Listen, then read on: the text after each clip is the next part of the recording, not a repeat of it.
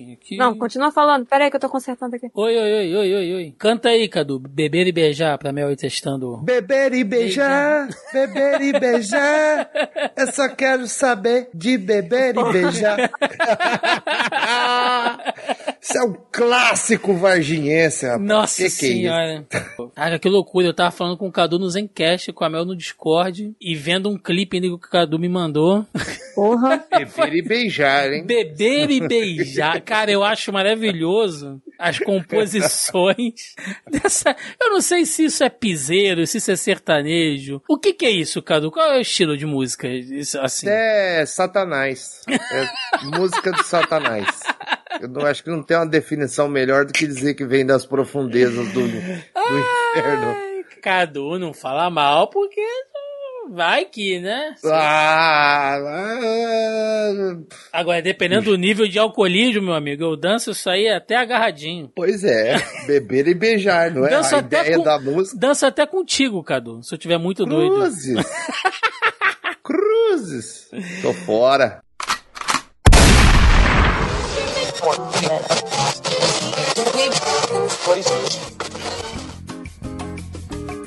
Você está ouvindo Zoneando, seu podcast de cultura pop, nerd e afins.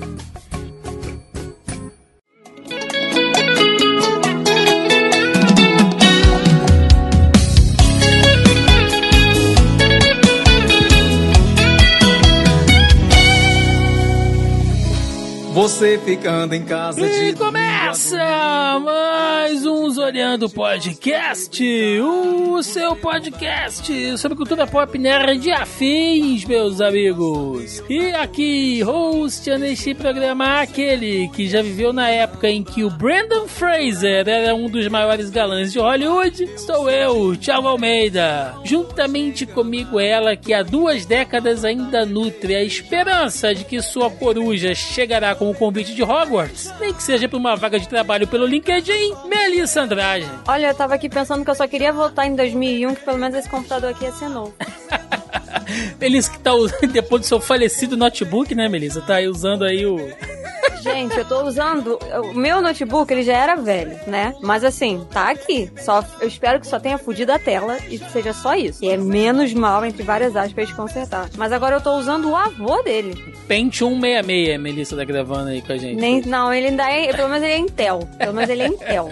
Mas, mano, o computador é dos anos 90. É de 2000, 2001, gente. Ah, então tem tudo a ver com o programa de hoje. Exatamente aí, ó. Eu estou gravando na máquina do tempo, vocês estão entendendo, né? Exatamente. E fechando a mesa de hoje, ele que retorna este programa, o mineiro mais carioca de todos os tempos, que veio aqui só pra chafurdar as maiores tosqueiras do cinema do início do milênio, Cadu Lopes. Meu irmão, parada é a seguir. Sinistro, hein? Sinistro. 2001 foi muito bom. Eu acho que eu não vivi em 2001.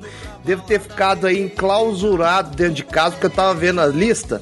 Eu assisti mais de 40 filmes, velho. Tipo, não fiz nada além disso. Eu duvido você gravar um podcast inteiro com essa imitação mequetrefe de carioca que você tá fazendo. Parceiro, vou pegar minha tulipinha ali e já vou tomar uma breja. Os paulistas. É a pior imitação de Qual é? Aqui, aqui, aqui em Minas Gerais, eu faço muito sucesso com essa imitação, entendeu? Tá sabendo Não. que eu vou, eu vou margeando ali, Não, vai tomar no Só puxa- Não, o carioca não fala assim, não. com todo o respeito. Tá ligado? Tá ligado, meu irmão?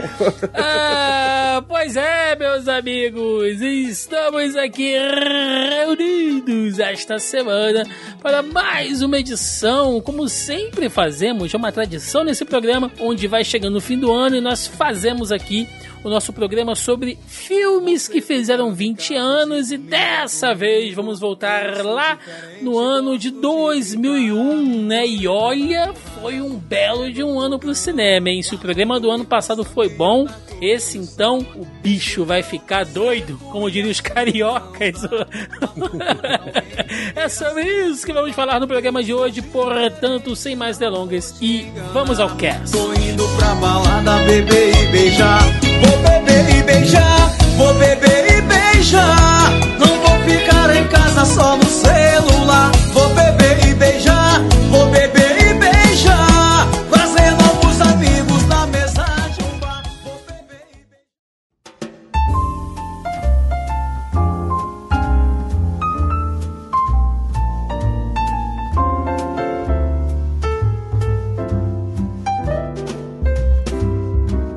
Meus amigos, filmes que fizeram 20 anos, né? A nossa, nossa sériezinha aí de programa. Todo fim de ano a gente grava sobre filmes e jogos, então podem esperar. Né? Brevemente vamos falar sobre isso também. E é um programa que eu sempre gosto de gravar, porque é impressionante como filmes marcam a nossa vida, né? E eu não tô falando pela obra em si, mas acho que todo mundo tem uma história com algum filme, né, Mel? Tem algum filme que marca a gente pelo momento em que a gente assistiu, ou com as pessoas que a gente assistiu, que de repente você não vai ter mais essa oportunidade. Não é nem pelo filme em si. Às vezes o filme mesmo pode ser uma bosta, mas a, a, a, carga emotiva que ele traz e tal, às vezes é, é muito maior do que o, o filme, né, mesmo? Não, com certeza. Tava olhando aqui, é porque assim, gente, a gente obviamente não vai conseguir falar de todos os filmes. Não, nunca dá.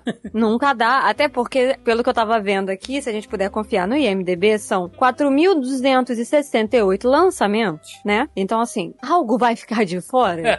é, mas é, é, isso, eu tava aqui pensando, eu tava é, passando muito rápido a lista, né, do, do IMDB aqui, e duas coisas me chamaram a atenção, e eu, da mesma hora, vi a lembrança na minha cabeça aqui, né? Estamos ainda no ano de 2001. Blockbuster ainda existe, né? Então, ainda tem como você alugar fitas ou comprar fitas. E eu lembro que eu comprei dois, três filmes. E por um acaso eles estão exatamente na página inicial aqui dessa lista do MDB. Estão em ordem alfabética. Quer dizer, não sei se estão em ordem alfabética ou ordem de, de score, né? De nota, não sei. Que foi Harry Potter e a Pedra Filosofal, Senhor dos Anéis e essa vocês acho que não vão esperar, Falcão Negro em Perigo. Olha aí, hein?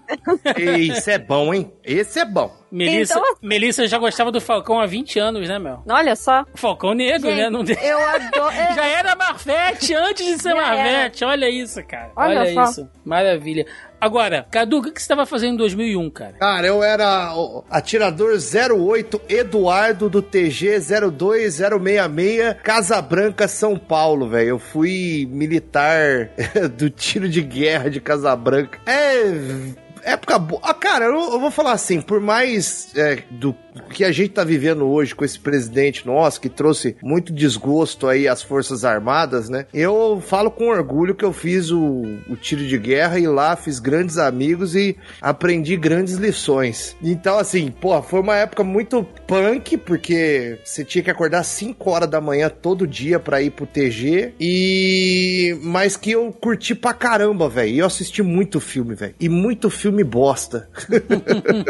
Não, e... é, 2001 foi o ano de paródias, né? Que puta merda. Você sabe que eu amo, Cara, né, Mel? Adoro paródia, você sabe. A Mel falou uma coisa e eu separei exatamente isso aqui. Principalmente os filmes nonsense, velho. Tinha, porra, teve muito eu sei, eu sei que você fez isso só pra me irritar, Cadu. Eu tenho total certeza. Você Gente, não gosta. Eu não gosto. Eu, eu odeio, odeio. Caralho, mano. Porra, não é paródia. Você lembra do Tom Green? Um ator, Ai, não, cara, que ele era da MTV. Ele era chato e nojo que eu tinha dele. Ele namorou isso o Barrymore por um tempo. Eu tinha um, é. um ranço desse maluco. Eu não lembro, gente, eu não sei explicar porquê, mas agora o Cadu falou, veio a cara dele, eu tô com.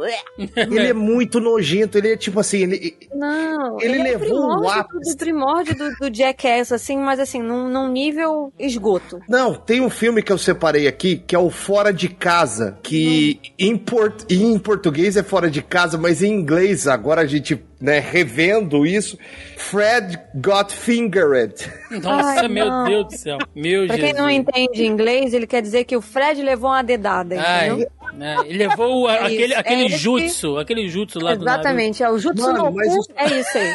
Cara, se vocês querem ver um filme escroto, assistam. Che chegaremos lá, Cadu. Já já você vai comentar sobre ele. Demorou. Tá matando a pauta é. aqui, mas é o que, gente? Pois é. Eles Demorou. estão gritando. É. Se vocês acham que eles estão gritando, é porque o meu áudio está um tanto quanto bugado. Eu não estou ouvindo direito. Pois então é. Eu peço desculpa já por isso, que eles estão gritando, senão eu não consigo ouvir. A gente está gritando o podcast inteiro pra Melissa ouvir a gente. Mas tudo bem. É, só lembrando, né, gente? No ano passado, nós fizemos aqui o nosso Zoleando Podcast, edição 236, filmes que fizeram 20 anos, no caso, filmes do ano 2000. E ó, Só pra le- relembrar, estávamos aqui eu, Melissa Andrade e o falecido Marcos Lázaro. É, inclusive, Marcos, Marcos virou Lázaro. estrelinha mesmo, né? Porque, Desaparecido. Marcos, o desaparecido. E olha, foi um programa bom, hein? Cadu, só pra você ter ideia do que a gente falou aqui no ano passado. A gente falou de psicopata americano. A Nossa. gente falou de X-Men, cara. Aquele X-Men lá que saiu, o Eu primeirão. lembro da minha reclamação, mas eu não vou repetir isso. Do eu mais Singer? isso. Sim, sim, trazendo o Hugh- Jackman como Wolverine e tal, o originalzão.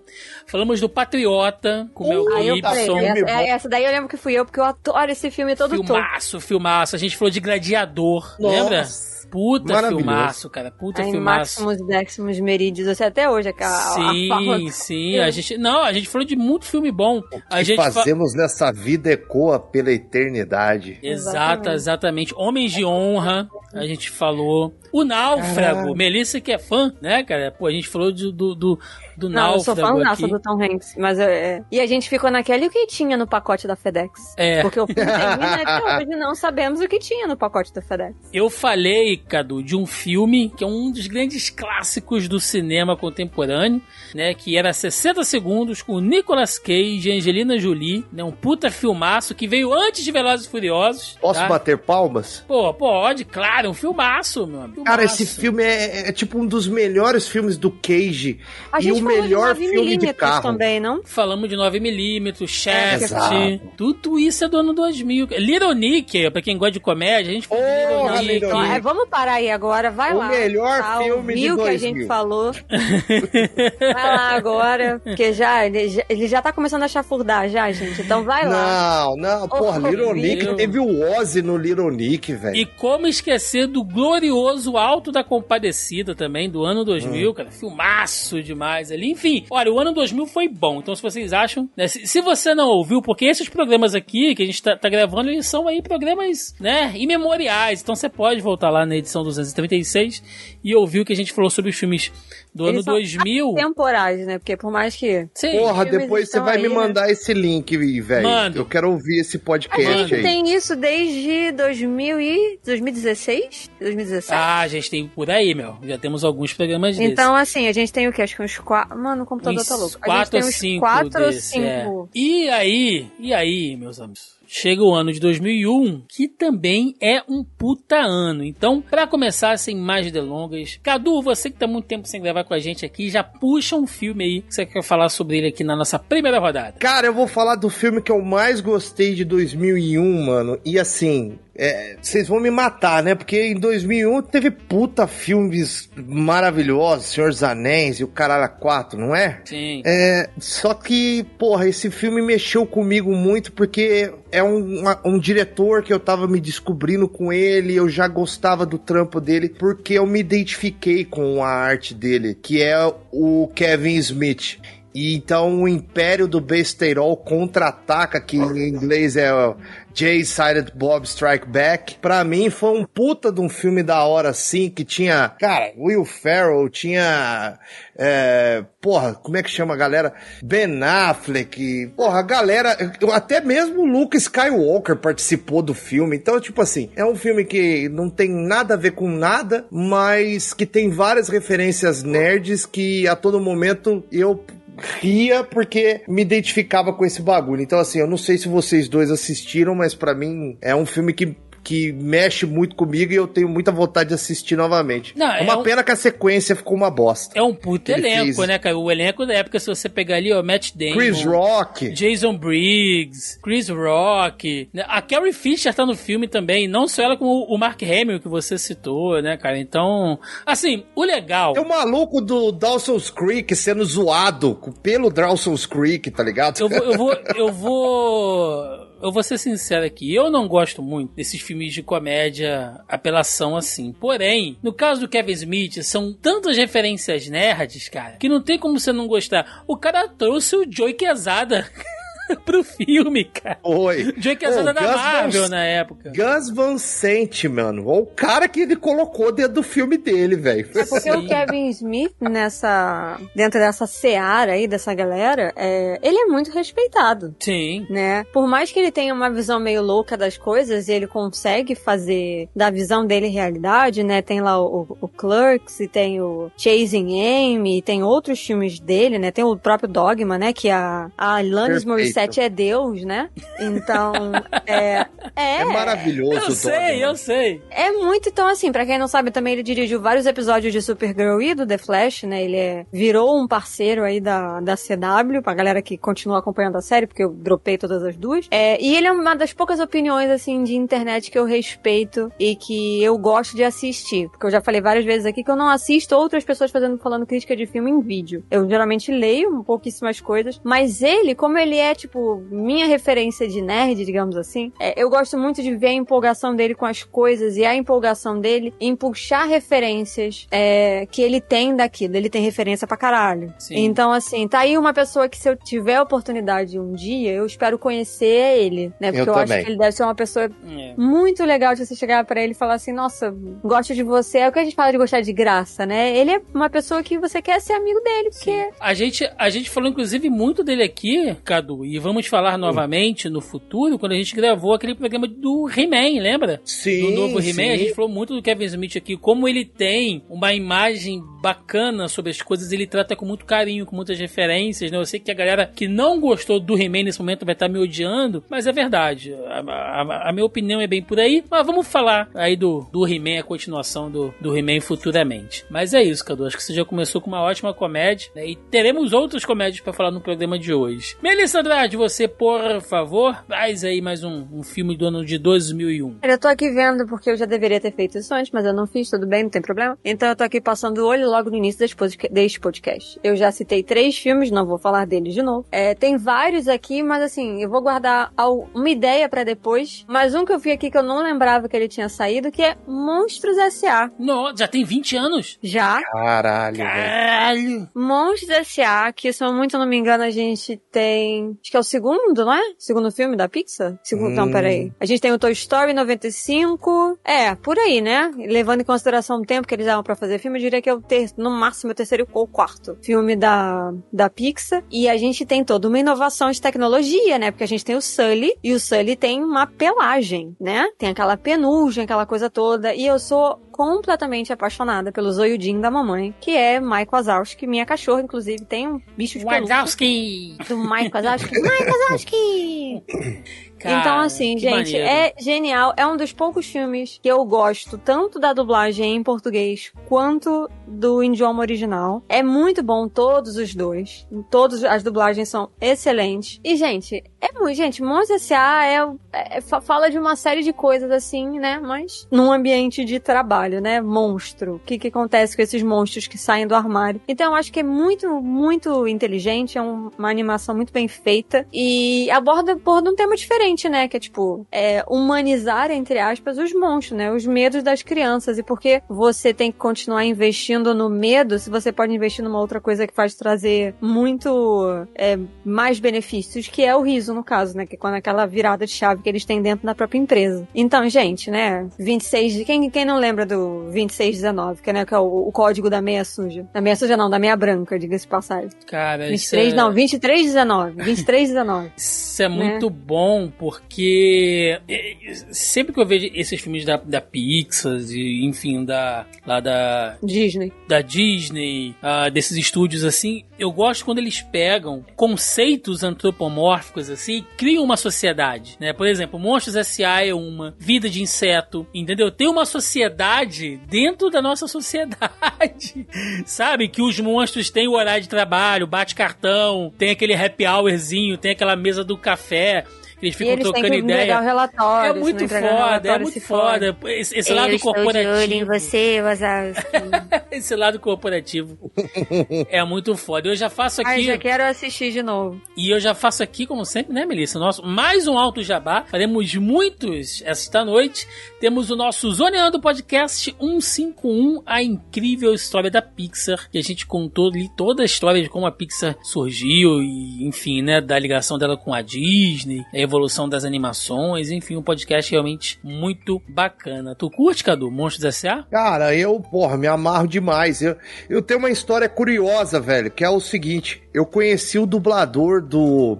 Do pequenininho é o Wachowski. Eu esqueci o nome, desculpa, gente. Faz muito tempo que eu assisti. O, o, o do Zoião, o pequenininho. Sim. É o Wazowski. É o Wachowski, esse, esse cara aí. Eu tava, eu tava fazendo um trampo em Alfenas, que é aqui no interior de Minas Gerais. Eu não sei quem é o dublador, peraí. Porra, também não lembro o nome dele não, mas o, baru o, o barulho foi o seguinte, tava eu, meu chefe direto e o diretor da emissora onde eu trabalhava, que, que a gente, eu trabalhava numa produtora de vídeo, era câmera, Sérgio e aí, Stern. isso, esse cara, porra, gente boa. E aí aconteceu o seguinte, rapidamente, porra, tava lá num hotel, eu tava gravando a cidade, os pontos turísticos da cidade, e terminamos as gravações, fomos dormir no dia seguinte, cafezão da manhã, pá, eu, o diretor da emissora e meu chefe direto, o Alessandro. Aí de repente tô ouvindo alguém falar assim no fundo, porra, com essa voz aí, velho, onde que esse filho da puta, que não sei o que e tal. Aí eu virei pros dois que estavam na mesa, e eu era o único nerd, eu falei assim, cara, eu acho que o cara que tá ali atrás, ele é um dublador do Monstros S.A. e de Yu Yu Hakusho, que ele também fez Yu Yu Hakusho. Aí os caras,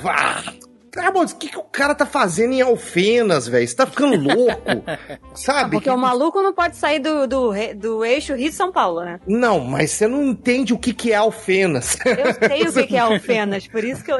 Eu só queria de Minas também. Eu conheço a cidade, mas, mano, o que, que o cara, o cara tem que ir? Não pode sair Rio de São Paulo? Não, mas era um bagulho muito bizarro, tá ligado? Porque Alfenas é uma cidade muito pequena, muito Você irrisória não também. espera, né? Você não tá esperando. Não, você não esperar, tudo bem, mas, mano. Não faz, não fazia o menor sentido. E beleza, e eu os caras debocharam de mim, eu fui embora. E aí, de repente, peguei a câmera pra, pra entrar no carro, pra ir pro carro. E pe- coincidentemente, peguei o elevador junto com ele. Aí eu criei coragem, eu falei assim, deixa eu te perguntar, você é dublador? Aí ele falou assim, eu sou. Porra, cara, gente boa, mano. Trocamos altos papos. Aí eu falei do Yu Yu Hakusho, que ele fez o Sensui. Nossa. E aí eu falei, porra, Não cara, faço a menor ideia, porque eu nunca assisti o Hakusho. é, porra, é o tipo um dos vilão mais pica do anime todo. já então, da segunda assim. fase, já. É, é, já, porra, puta vilão da hora. E eu falando pra ele, velho, você faz parte da minha infância, aquelas coisas que a gente sempre faz quando encontra alguém que fez realmente parte da nossa Uhum. infância. E foi muito legal, velho. Que da hora, que da hora. Bom, eu vou puxar um filme aqui que o que seria de mim, né, se eu não puxasse este filme aqui pra se é um programa do ano do, do ano 2001, né, o que seria de mim se eu não puxasse Velozes e Furiosos, o primeirão da franquia. Lá, Vin Diesel, novinho ainda, né? Com a careca lustrosa, nenhuma ruga, nenhuma ruga em sua careca, né? Michelle Rodrigues e tal. Que era um filme, na época que até então era um filme policial com carros tunados e só, e só. O grande, a grande vilania do filme era que a gangue do Vin Diesel assaltava carga pra roubar aquelas televisões com videocassete embutido, lembra? Isso. Os caras roubavam aquela, aquelas televisão de tubo com videocassete embutido. Era o, o grande Eles um mote. era contrabando de mercadoria, né? É, cara, e, tipo, a maior mentira do filme, sei lá, é, foi uma hora que o Vin Diesel, eu acho que ele pula do carro pra cima do caminhão, sabe? Um negócio que ele faz dormindo com os pés nas costas agora nos filmes mais recentes. Não é nem mais ele que faz, né?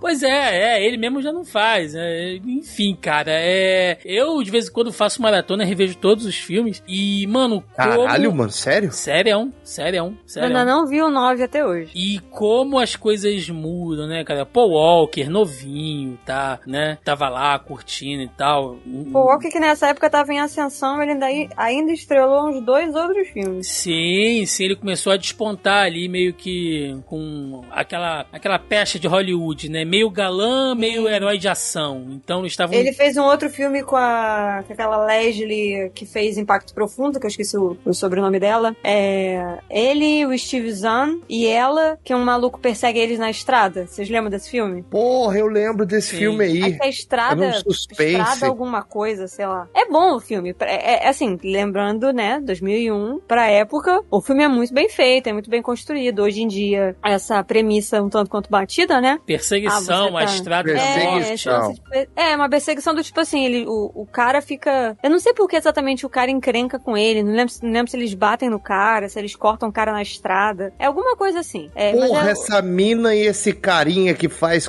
participação do filme sumiram. Não, o Steven Zahn fez outros filmes. Ele Não, tá... o Steve Zahn é tipo um dos clássicos, assim, né? Ele tá sempre permeando É, ela, entre ela, as ela coisas. aposentou, ela de fato aposentou. Ela também tava no auge nessa época. Sério né? que ela aposentou, mano? É, ela não- nunca mais Oh. eu a vi em nenhum outro filme. E o Paul Walker, infelizmente, né, faleceu. É, mas ele tava nesse outro filme, e também é um filme de 2001, então assim, é nessa mesma época, assim, É, entendeu? fica- outro fica a filme menção. dele com a carro, menção. então fica a Sim. menção aí da a conexão entre as coisas. Sim. E Velozes e Furiosos marcou a época, né?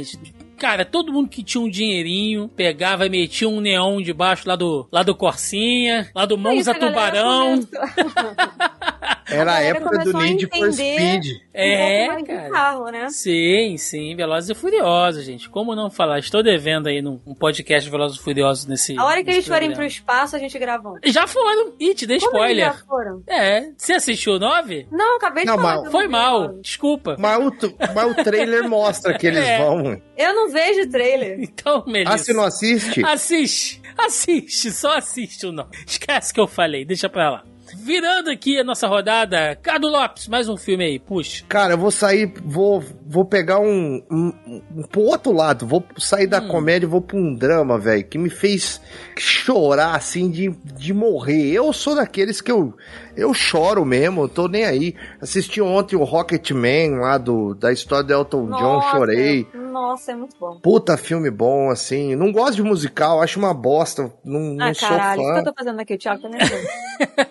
Eu não curto musical, mas esse filme, porra, é foda. Mas aí o filme que eu vou falar agora é Uma Lição de Amor com Champagne e Michelle Pfeiffer, I Am Nossa, Sam. I Am Sam. É muito bom esse filme. Eu acho que ele. Puta Ele filme. concorreu ao Oscar nessa época, se eu não me engano, desse filme. Acho que foi, eu não lembro, mas é, porra, é puta filme pesado. Ele ele é um autista que tem uma filha de, de 7 anos e o Estado quer tirar essa criança dele porque ele é um autista, ele tem é, um, um, um problema que Não, na- naquela época. É mais embaçada porque ele tem um cara, ele, uma mulher aleatória transa com ele, né? Sim. Aí ela engravida, ela larga a criança com ele e some. Simplesmente some, né? E aí ele fica, só que ele tem um, ele tem um atraso, né? Ele tem um déficit, que é como se ele fosse uma criança de 7, 8 anos. É essa compreensão que ele tem das coisas, é isso a maneira que ele encara o mundo e como ele vivencia. E aí ele e os amigos dele, que estão, também estão no mesmo espectro, decidem criar a menina. Mas aí tem um, tem, tem um incidente, obviamente, né? Porque senão não tem conflito o filme. Sim. Tem um incidente e aí é, a, a,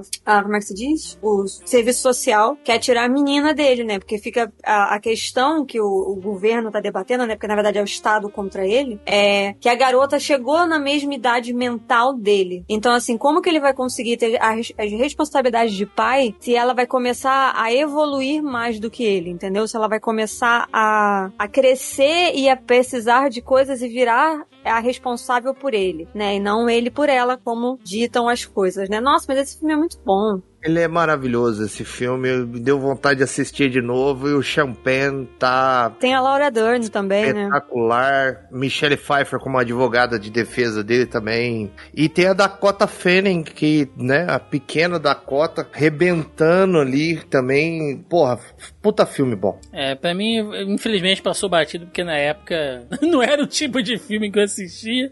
Como vocês vão perceber Não, é, aqui. eu vi, mas nossa, é, é Já, triste. já. assim. E até- a gente tem outros atores fazendo é, papéis de, no espectro do autismo, né? Tem um outro ator que é muito famoso, que ele faz A Espera de Milagre, que é o sobrinho lá do, do cara lá, que é o cara cuzão. Uhum. Sabe Hum. quem é? Sim, sim. É o Percy, é o Percy, ele é o Percy em A Espera de Milagre, né? É, esse ator tá, ele é um dos amigos. A gente tem a Laura Dern, que é a mulher que no filme fica com a guarda provisória da, da Dakota Fanning, né? É Lucy o nome dela, porque o nome dela é Lucy por causa da música dos Beatles, Lucy in the Sky with Diamonds. É por isso que ele põe o nome da garota de Lucy. E nossa, eu tô aqui, o Cadu falou, veio o filme inteiro na minha cabeça, eu tô pensando, lembrando assim, é muito bom, gente, é muito bom. Champagne, né? Champagne. Champagne não é uma pessoa muito agradável de se conviver, mas ele é um excelente de um É um ator. puta ator, é, isso é inegável. Ele é. Então, Melissa, mais um filme aí nessa segunda rodada. Eu vou aproveitar que o, o, o Cadu tava falando de, de musical e eu vou puxar um filme de música que eu gosto muito. É, que ele é meio, eu não sei se ele é meio obscuro e tal, mas é um filme da MTV, que pra quem não sabe, nessa época a MTV lançava alguns filmes. Inclusive o filme horroroso que o Cadu citou aí no início, eu muito não me engano, é da MTV também. É, é da MTV. A MTV É, a tava MTV numa toada boa É, de fazer filme MTV, bosta. né, é, nossa. E aí a MTV chegou a fazer alguns filmes e tal. E esse, que é o. Ai, eu sei o título em. Eu não sei o título em português agora. Que é o Save the Last Dance. Ai, No Embalo do Amor. Os títulos em português é uma beleza, né?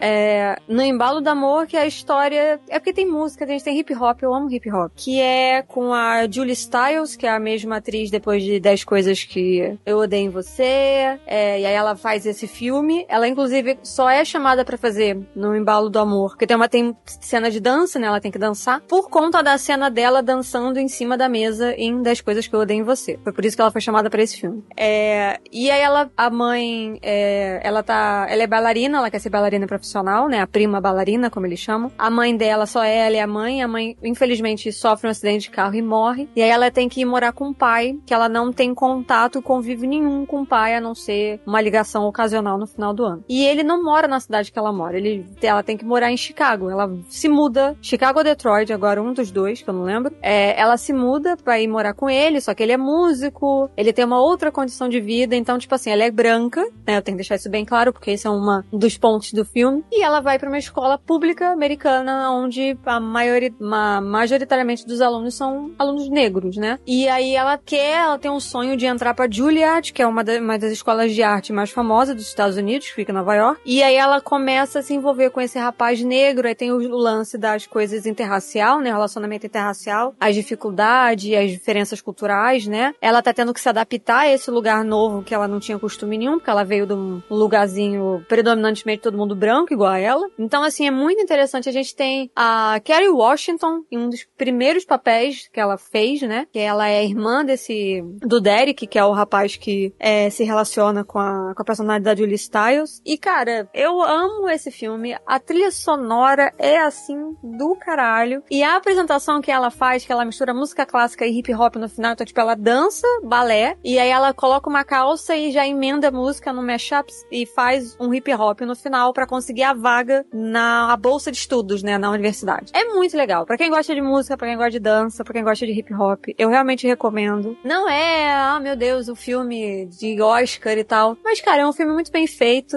e tem um elenco aí, uma galerinha que vocês já viram a carinha, né, torta e a direita. E é interessante o tema, não só pela música e tal, mas eu acho que o tema de é, relacionamentos interraciais, assim, a maneira que ela navegou ali, as coisas acontecendo, eu achei bem legal. Eu não acho que algumas coisas, obviamente, estão datadas, como, por exemplo, o figurino que eles usaram no filme, mas eu gosto muito desse filme. Toda vez que tá passando na televisão, porque tem um tempo que ele não passa, mas toda vez que passa eu assisto, porque é muito bom, gente. Esse passava na sessão da tarde direto. Ah, eu não lembro. Eu sei que passava num telecine da vida e sempre que tava passando eu assistia. É muito bom. Nossa, é muito bom. Eu gosto muito desse filme. Não é que ele é muito bom, é porque eu gosto muito do filme. Faz parte da sua vida, né? Aí é, você tem uma ligação com ele, né? Exatamente. Bom, eu vou puxar aqui um, um filme que eu vi, cara, no cinema, depois eu vi em casa, e até hoje eu vejo. Eu sei que tem umas pegadas. eu- bom, quem acompanha a gente aqui sabe que eu gosto de história, sabe que eu gosto de guerra, mas esse é um filme de guerra diferente, assim, porque Hum. ele tem um. É o true do true, né? Ele não, não exatamente. Pelo contrário, ele, ó, pra eu gostar de um filme de romance, gente, ele tem que Ah, estar já sei dentro é o filme. ele tem que estar dentro de um filme de guerra. Então eu, Eu tô acho falando. Thiago, olha, vocês já estão. Vamos fazendo a lista. O Thiago não gosta de filme musical. O Thiago não gosta de filme romântico. O Thiago não gosta de bicho, não gosta de filme com bicho. Então, Então, assim. eu estou Eu acho que falando. eu sei qual que é o filme, Tovarish. Do, do- também não, mas esse também é muito bom. Mas eu estou falando aqui deste grande clássico, deste grande visionário que é o Michael Bay. Eu acho que eu estou falando de Pearl Harbor. Eu Cara, já tinha pescado. Já quando ele falou romance e guerra, eu falei. hum, que filmaço, cara. Ben Affleck, Alec Baldwin, Kate Beckinsale. Cara, puta. Cuba que, que, Golden Jr. Cuba Gooding Jr., que filmaço da porra. O Josh Hartnett, que na época a gente tinha os nossos galanzinhos, né? Michael Shannon Nessa tá nele época, também. assim, ele é. Dana Croyd, cara, que pô, puta elenco. E assim, o filme ele começa com aquela coisa mesmo, né, do, do, do jovem americano, né, entrando pras Forças Armadas, aquela pressão é, de você estar vivendo aquela, a- aquela fase do início da Segunda Guerra, mas os americanos ainda não estavam envolvidos diretamente, né?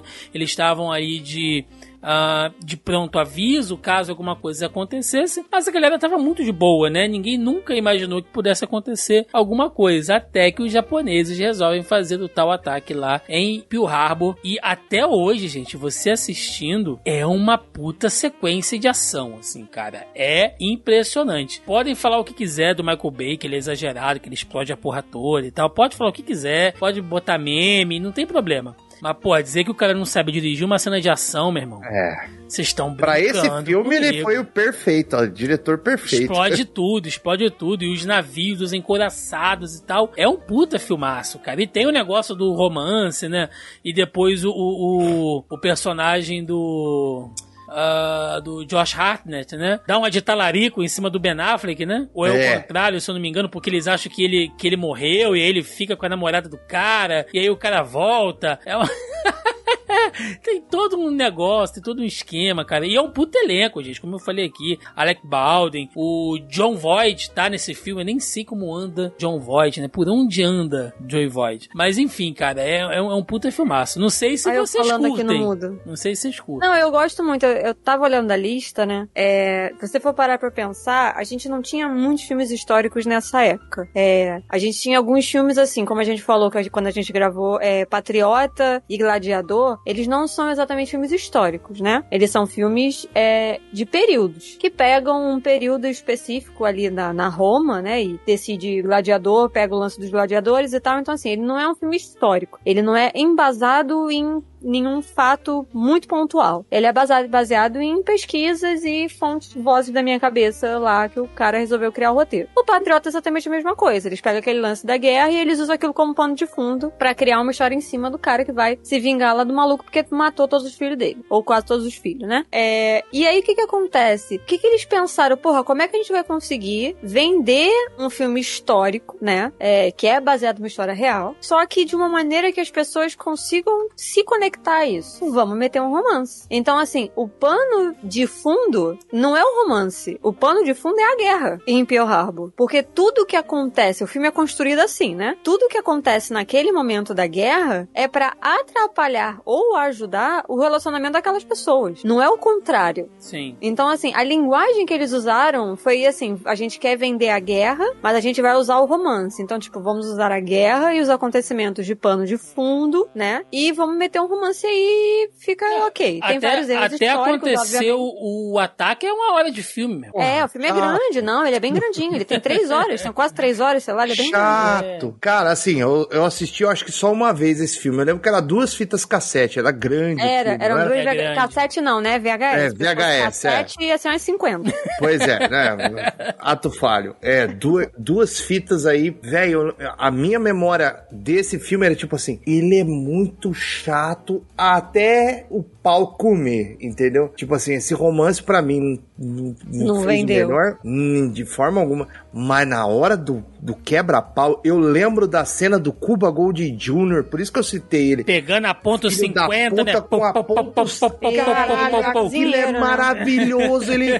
pá, pá, pá, pá, pá, Porra, Pô, está fiquei arrepiado total, agora. mano. Fiquei É arrepiado. muito foda É, ele essa era cena. cozinheiro, né? Porque É. Ele era cozinheiro. é, os negros não serviam ao exército, né? Porra, puta cena boa. Não, cara. eles serviam, mas eles ficavam ali em subfunções, né? Porque era considerado uma subfunção. Ele não, não tava numa alta patente, ele É, não, não, tava é isso que eu nenhuma... quis dizer. Tipo, eles serviam, mas eles não. Eles eram marinheiros, né? É. E, tipo, o, o, Tava a, ali a pra- rapa da rapa do tacho ali. apenas para integrar a tripulação. Agora, só quero fazer duas observações que eu sei que assistindo esse filme hoje, eu sei que o final dele, ele tem uma pegada meio escrota, que é a coisa do revanchismo norte-americano de lançar as bombas, né? É, Hiroshima e Nagasaki. Ah, que a gente sabe que, né, mais tarde que isso, na verdade, bom, ficam muitas interpretações, mas boa parte delas é de, é de que os americanos precisavam realmente fazer um, um teste prático com as armas, né? Então eles aproveitaram. é, o próprio Roosevelt a- aproveita esse período de conflito e, e decide autorizar o uso de armas nucleares ali no Japão, o que foi um crime, né, cara? Porque no caso lá de lá de Pearl Harbor, por mais horrível que seja o conflito, os japoneses eles ainda atacaram um- uma base militar, né? E Hiroshima e Nagasaki você destrói uma cidade inteira com um monte de civil que não tem nada a ver com isso. E pra mim é esse Não, lembrando que tem as repercussões disso também, né? Sim. A gente sim. tem um filme aí com o próprio Nicolas Cage que a gente já citou. O filme não é bom, vou logo avisando. É, mas pra quem quiser seguir a história aí, que é o, o SS Indianápolis, que é o nome do navio, que é que ele é o capitão desse navio, o Nicolas Cage, e ele é o responsável por levar as bombas nucleares nesse navio. Sim. Então, tipo, e no final desse filme, eu não tô dando spoiler, tá, gente? Porque isso é baseado na história real. É, no final desse filme, o navio é afundado,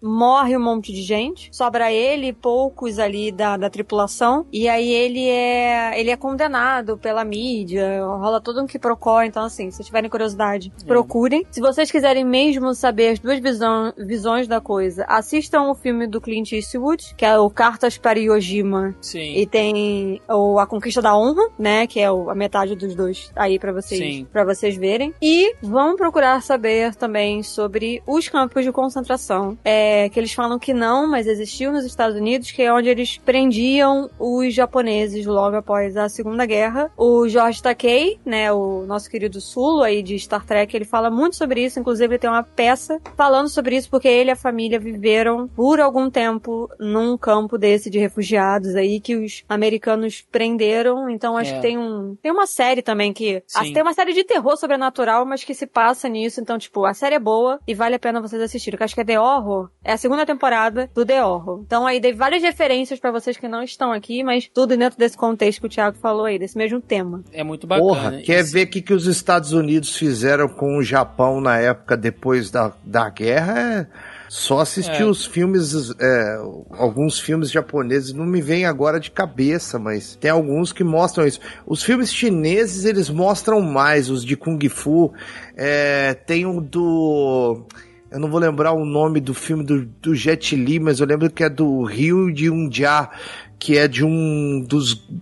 o- A China tem quatro grandes nomes do Kung Fu que fizeram história, né? Que é o. O Ip Man, que todo mundo conhece, inclusive no Ip Man tem no segundo filme a, a colonização americana, norte-americana e holandesa. Tem esse cara que é o Ryu Yun-ja, que mostra a- a- os Estados Unidos nesse pós-guerra que é, é sinistro, velho. A, colonização não só norte-americana, mas europeia ali no Japão e na, na China e toda aquela região ali da Ásia é sinistro, velho. O que os Estados Unidos fizeram Sim, com a cultura sim. japonesa, eles não permitiam os caras viverem, entendeu? Eles não, eles não tinham esse direito. É, é meio um revanchismo é, Escroto, odioso. É, escroto, escroto. Então, fica aí só essas, essas dicas Essa, que. essa série que eu falei, Cadu, mostra bem isso. É uma série sobrenatural, mas que ela se passa num campo desse, entendeu? Hum. Dentro desse campo, então mostra muito do dia a dia dessa galera. É, todos eles japoneses. Inclusive o próprio George Takei tá na série. Eu só assisti essa segunda temporada, porque elas não se conectam, né? A primeira tem uma história, é, é, uma história fechadinha, que termina na primeira temporada, e aí essa segunda temporada fala sobre é, aquela coisa do folclore, tipo de filme de terror que a gente tá acostumado a assistir, né? Filme de terror japonês e tal. E assim, a série é muito boa. Acho que só tem oito episódios, ela é bem curtinha curtinha, tem 7 ou 8 episódios. E, e fala sobre isso, de pessoas num campo de concentração, é, japoneses, né? Só que aí tem uma entidade que tá meio que se vingando, porque todo mundo ali morava é, próximo, e aí tem um mistério envolvendo eles. Então, assim, é bem interessante a série. E mostra essa coisa de como que o, o exército americano, né? Como que o- os americanos tratavam eles, né? A maneira logo pós aí, bem, bem depois aí do, do- dos acontecidos. É, e Ô, só, só falando o nome do, do filme do Jet Li é O Mestre das Armas. Ah, eu vi Ah, esse sei filme. qual É bacana. É bacana Eu sei esse qual é. filme. Ele é muito bom. E se alguém quiser mais uma dica de filme sobre Pearl Harbor, assistam Midway, Batalha em Alto Mar, filme de 2019, aí tá na Amazon Prime, que mostra não só o que acontece lá em, em Pearl Harbor, mas depois também todas as incursões de guerras que vão levar até um outro grande conflito que é do atol de Midway ali, quando os japoneses estão bem próximos ali do Havaí, já quase em território norte-americano. Então é realmente muito, muito bacana, né? E A dica aí. aqui, sempre, gente, é sempre procure entender os dois lados da história. Sempre- A, a indicação do Thiago é válida porque na época a gente não sabia de porra nenhuma, então, ó meu Deus, eles Sim. explodiram, tacaram fogo na porra toda. Hoje em dia a gente fica, meu Deus, eles explodiram e tacaram fogo na porra toda. Vocês entenderam, né? Eu sei que Como- diversos Como muda a coisa. diversos amigos meus, historiadores, sempre discordam quando eu falo que Hiroshima e Nagasaki são crimes de guerra, né? A título de nomenclatura. Mas... Não, é genocídio. É, mas isso aí fica pra uma outra discussão. Cadu, vamos levantar o clima, né? Ficou pesado aqui, Vamos. de repente, o clima. Ah, mas Traz. você. A culpa é Ai. minha, Cadu. Então, Agora a culpa é sua. A gente adentrou Então- o modo. Porra. ativamos o modo história. então Cara, me traz. traz Pearl Harbor, mano. Morreu Desculpe. gente pra caralho. Desculpe, traga então alguma coisa um pouco mais, mais clean aí. Ou o que você quiser. Cara, primeiro eu vou, eu vou contextualizar esse filme, já que nós estamos falando aí de Kung Fu, Hum, né? Então eu vou contextualizar. Já até Porra, sei. eu ia, eu ia muito, você já sabe, né? Hum. Eu ia muito no anime Friends, cara, que tinha em São Paulo. Porra, me amarrava. Uhum. Nós também. Nunca mais. É, imagino. e aí, cara, 2000, 2001. Porra, se bem que esse daqui tá aparecendo pra mim que era 2002. Ih. E agora? É o do Jatili? Não, porra, porque pra mim tava aparecendo que era 2001 e agora tá aparecendo que é 2002. Então você fala o Ah. filme. Se tiver errado, a gente xinga e te corrige. É, é tipo isso. Não. E aí você vai ser obrigado a trocar e falar outra. É. É 2001, tá certo, é 2001. Bom, mas deixa eu contextualizar então. Aí, porra, tava eu e um amigo meu que a gente sempre ia junto. É de um jogo? Não, now Tá, então vai. É, pronto. É. agora. Não é, é do Stephen Shaw. Não sei se vocês conhecem o, o diretor e ator. Mas aí tava, porra, a gente, a gente curtia muito dar rolê no, no, na, na faculdade lá, né? Era um prédio, uma faculdade Na grande pra Fatec, cacete. É, e a gente dava muito rolê e de repente tava passando uma porra de um filme numa. E a gente não curtia muito de parar pra assistir filme no evento, porque a gente ia um dia só e queria aproveitar mais. Mas esse filme chamou muita atenção da gente porque era tipo um Kung Fu com artes. É, um futebol com artes marciais. Eu falei, porra, que ah, bagulho louco. não. Não, Cadu. Que filme maravilhoso! E a Eu gente. vou ali racha- pegar água, peraí. Puta que pariu. Shaolin Soccer, mano. Nossa, Porra! meu Deus do céu. É maravilhoso esse filme, cara. Era, porra, era tipo é, é, é um anime live action, um bagulho muito louco com os efeitos especial Caralho. bosta de Chapolin Colorado. E era uma puta de uma comédia, o cara mó pobretão, mano, com os tênis fudido, tá ligado? E tipo assim, pra vocês, isso daqui né, é um filme merda, mas naquele momento a gente curtiu pra caralho. Tinha o mano. Bruce Lee assim, no filme, não tinha? O cara que imitava o Bruce Lee tinha, no filme. porra, tinha o Bruce Lee, era o goleiro, velho. Puta que O pariu. Bruce Cadu. Lee era o goleiro, irmão. Você não tem Ai, brincadeira. cara. E Eu tipo acho assim, que era agora uma eu época. entendi por que, que o Denis só crava com o Cadu, entendeu? não, mas vocês não têm ideia. não, porque não, assim. não, não tem mais explicação. É, é na época, é na época que tinha, há pouco, pouco tempo tinha passado Super Campeões. Sim. Não, mas eu vou. Mas em sua, em sua defesa, Cadu, eu vou dizer Ah. que esse filme foi um hypezinho mesmo. Depois ele virou meme. Mas ele fez um hypezinho Virou. na época, assim. Ele fez um É hypezinho. Porque, é porque ele veio depois do Kung Fu Hustler, que é do mesmo diretor, mesmo ator, que é o Kung Fusão. Uhum. E na época eu treinava Kung Fu, então tinha tudo a ver com o que a gente fazia. Então, assim, foi uma parada que. Tô conectado. Ah, Porra, eu jogava futebol e treinava Kung Fu, então, tipo assim. Adorava, e é, tinha essa pegada anime, então assim, Kung, porra, Shaolin Soccer fica no meu coraçãozinho eternamente, pra sempre, velho. Cara, isso é. Isso, cara, Cadu, isso aqui você foi longe agora pra cacete. Filme tava- ruim, velho, mas era Não, você muito tava. bom, não, você tava falando, cara, e eu tô aqui. Melissa acho que não vai conseguir ver. Estou nesse momento compartilhando a tela aqui do YouTube onde eu tô assistindo. Ah, nem me atrevo. Cadu, olha isso, cara. Aquela cena Nem que o cara tá, tá treinando no, no, no É, campo. Ele tá... Porra, Olha o naipe do cara. Cadu. Olha isso. tiozão. Ô, e sabe o que, é o mais louco? Porque ele pegou toda a essência do Kung Fu Shaolin. O cara tá E mandando um um- break dance Shaolin com a bola, Cadu. Não, mas cada um tem, cada um tem uma função dentro desse, desse time. Eu sei, Porque, mas tipo é assim, tem o cara, tem o cara que é resistente. O Bruce É, é goleiro, cara. Ah, Caralho, Lee, ó. Muito foda, mano. E aí, ó, ó, ó, agilidade Olha do, isso, do. Chapolin. Olha lá, ó. Meteu um Hadouken de tênis, velho. Efeito do, do, do Chapolin naquele episódio dos Aerolito, cara. Lembra? Do, do Não, Chapolin? demais. Ai, Mas é, meu Deus porra, do filme céu. bom, mano. Filme bom. Não, Recomendo tá a todos vocês. Tá certo. Não assistiu ainda Shaolin Soccer, assista antes o Kung Fusão e depois você vai pro Shaolin É Soccer. válido. Tá, é válido, é válido. Não Melissa, é confusão, é confusão. É tudo junto. confusão, é. Confusão. Traz aí, Melissa, mais um, depois dessa pérola que o Cadu apareceu aí. Falei que eu ia trazer filme bosta.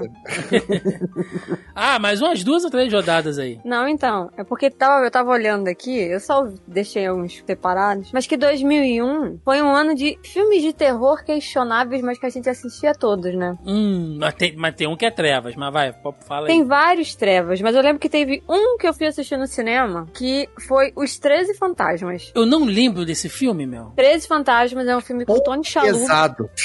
Eu não lembro. 13 Fantasmas é um filme com Tony Shalhoub, né, que é o Monk. E aí é ele vai herdar alguma coisa, eu não lembro, alguém morre e ele herda uma casa. É, e é uma casa que foi feita pelo tio, é aquela coisa do tio excêntrico, né? E aí esse tio excêntrico nas pesquisas dele, ele faz uma casa e a casa tem 13 cômodos, que cada um dos cômodos ele prendeu um fantasma lá dentro. Então, tipo, ele tinha meio que feito a casa pra, é, né, tá daqui, é, tipo, o tio era um cara é, rico, tipo, colecionador, e quando ele morre, ele deixa a casa pro sobrinho, pra família. E aí eles vão morar nessa casa, só que eles não sabem que o tio fez isso, Esse entendeu? tio odiava os parentes, né, cara? Né? E aí as crianças, obviamente, né, mexem alguma coisa e libera os fantasmas dentro da casa. Só que assim, gente, falando assim, ah, porra, crianças, gente, o filme, pra época e pra crianças e tal, se você for parar pra ver hoje em dia, ele é bem tosqueira. Mas na época, dava um certo medinho, entendeu? Porque cada um dos fantasmas tinha ali uma propriedade, tinha, uma- tinha habilidade. Se fosse um RPG, né, né, não era só arrastar corrente e tal. Então, assim, era tenso, tem umas mortes grotescas, então, é... E cada um É. tem uma história própria, né? É, cada um tem uma história do porquê que o tio foi atrás e quis capturar aquele fantasma em específico. E eu lembro de, da. é, eu lembro até hoje de estar no cinema assistindo o filme. Faz sentido isso? Eu lembro do filme, porque eu assisti várias vezes depois em casa, mas eu lembro de estar no cinema, dessa sensação de ver aquilo no cinema. Então, assim, e foi uma época que saíram outros filmes de terror, né? A gente tem a Casa de Vidro, que tem a Leslie, não sei das quantas, que a gente mencionou ela antes, né? Que ela tá no filme lá com o Paul Walker. Ela fez alguns Casa da filmes- Colina. na Casa da Colina 99. É, eu vi no cinema também, por isso que eu sei. Eu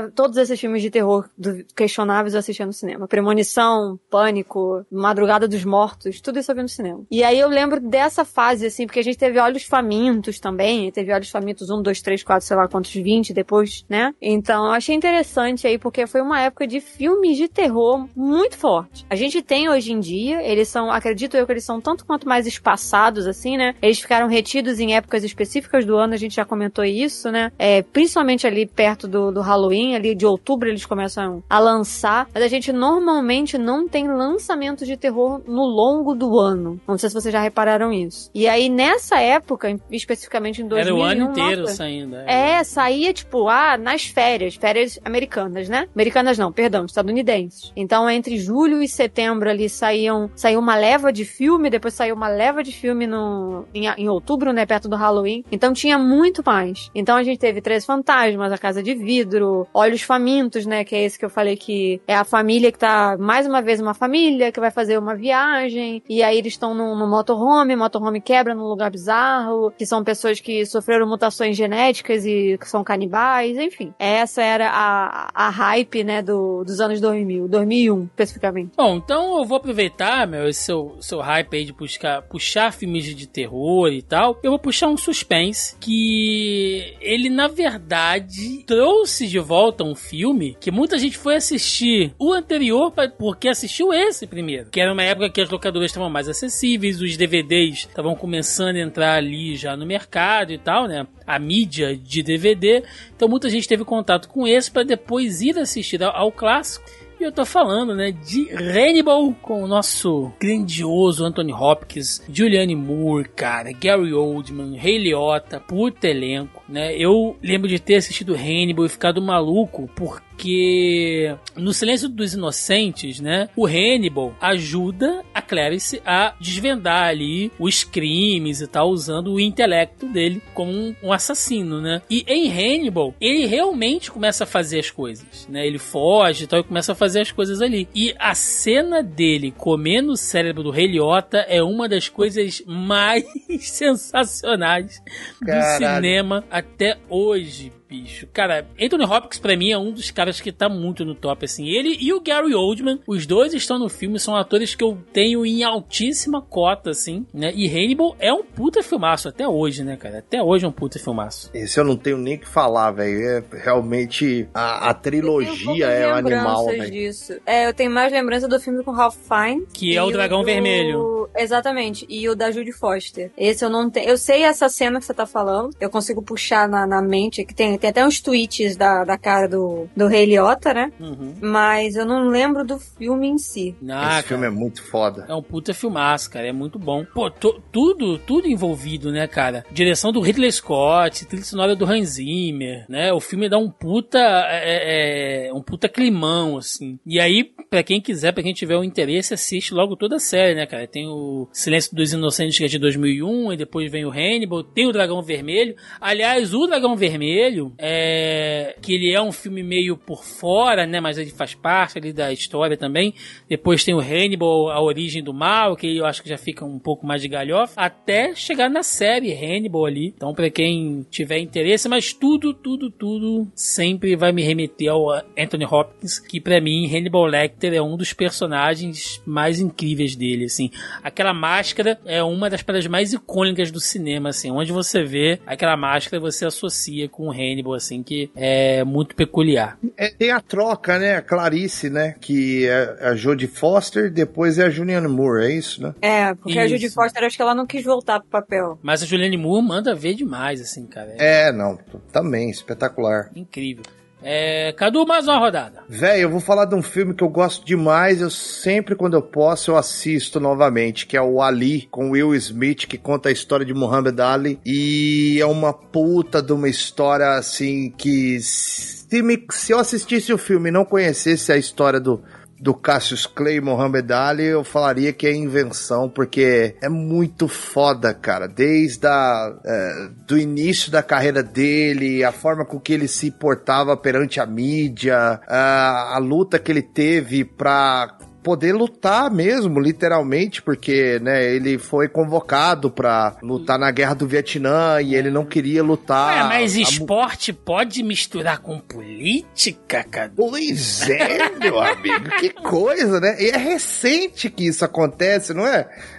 Não é, cara? Olha só, veja só você. Cara, Cassius Clay, um dos grandes ativistas do movimento negro da época, né? E muita gente não se dá conta disso. Lembra só, lógico, né? Foi um grande atleta, né? Foi o campeão, relembrado aí até hoje, né? Mas as pessoas esquecem também que tem esse lado político da história dele, que é muito foda, como você citou aí. Sim, ele era, um, ele era engajado tanto na luta é, né, do movimento negro, né, da época da segregação racial, quanto também da religiosidade, né? Porque ele mudou o nome de, de Cassius para Mohammed porque ele se encantou com a, ah, com a, a ideologia, né, com a religião muçulmana. Então, assim, ele se converteu, ele mudou o nome, ele foi um, digo que foi um grande patriota na forma dele e lutou contra tudo que acontecia naquela época lá. E, porra, foi o maior boxeador de peso pesado de todos os tempos, assim, quem gosta de boxe é,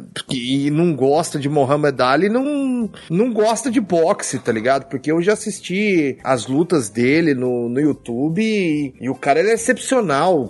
É, pensa o seguinte, quem, quem viu o Spider, né, o nosso querido Spider aqui no, no UFC, é, o Muhammad Ali ele tinha essa mesma pegada da, da zombação, né? O cara era tão foda que ele zombava do, do boxeador adversário, né? porque ele era muito rápido pro peso dele. Então, tipo Sim. assim, e o, e, e um o reflexo Smith, inumano, né, cara? Do, do... É, ele era muito rápido.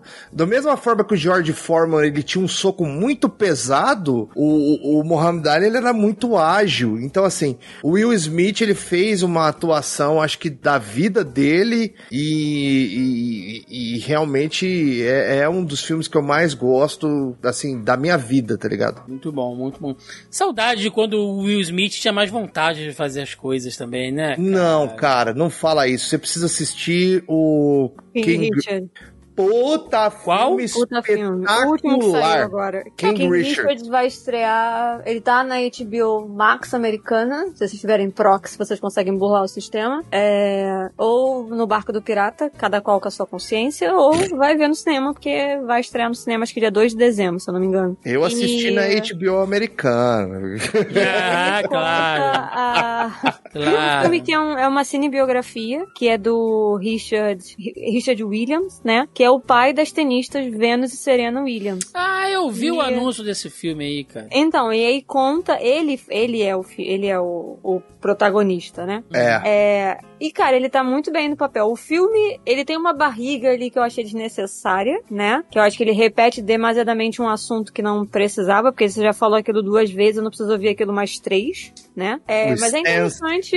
É, ele se estende um pouco além, mas o Will Smith tá muito, muito bom no papel e eu achei interessante aprender uma coisa que, tipo, eu não sabia. Eu conheço as tenistas, mas eu não sabia nada da vida, nada da carreira delas. Até porque muito tênis não é uma coisa pai, que né? tá. Exatamente. Até porque tênis não é uma coisa, né, que tá no meu radar, assim. Sim. Só tênis verde, né, meu? Só tênis verde. É. Apesar que eu gosto de filme de esportes, mas é porque. Me fala um filme de tênis. Wimbledon, um amor, que tem o. Paul Bettany e a Kirsten Dunst. Pronto, um filme de tênis pra vocês aí, foi o que eu assisti. É então, aproveita que você tá com a palavra, Mel, puxa mais um filme aí. Já que eu perguntei se a gente teria mais uma rodada, temos também bons filmes de romance. Eu adoro uma comédia romântica, não sei, você que o Thiago não gosta, não sei se o Cadu gosta. É, depende. Mas a gente tem algumas, e eu quero puxar uma que é uma comédia, né, porque eu acho que todo mundo curte, já fez alguma piada sobre, e que eu já assisti algumas vezes, que é Legalmente Loura, com a Reese Witherspoon. E, gente, é um filme super gostosinho de assistir.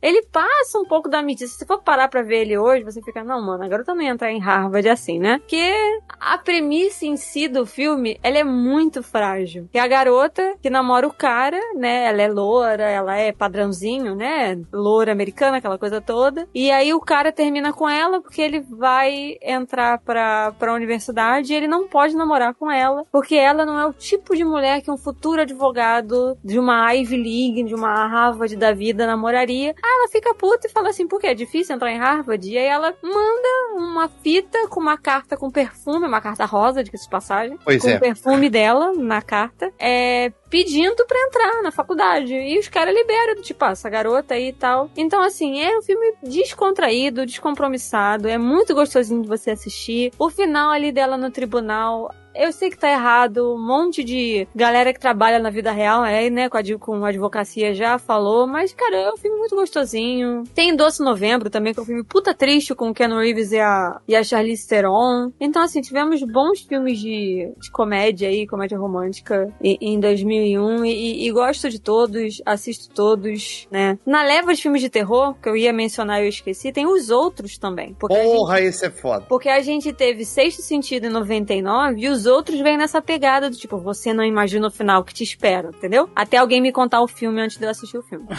é uma foda isso. É. Sério? Te contaram, antes? Contaram, contaram. Porra, que isso é mó bosta. vacilo, isso é mó vacilo. E eu lembro que eu lembro exatamente quem contou, eu lembro a situação, eu lembro o que eu falei, eu lembro de tudo. Tá a parada no- me traumatizou tanto que eu lembro até hoje disso. Tá no O Death Note. que você tem Tá- dessa Tá pessoa. no, tá no lembro meu Death hoje. Note. Olha aí, gente, meu primeiro spoiler em 2001.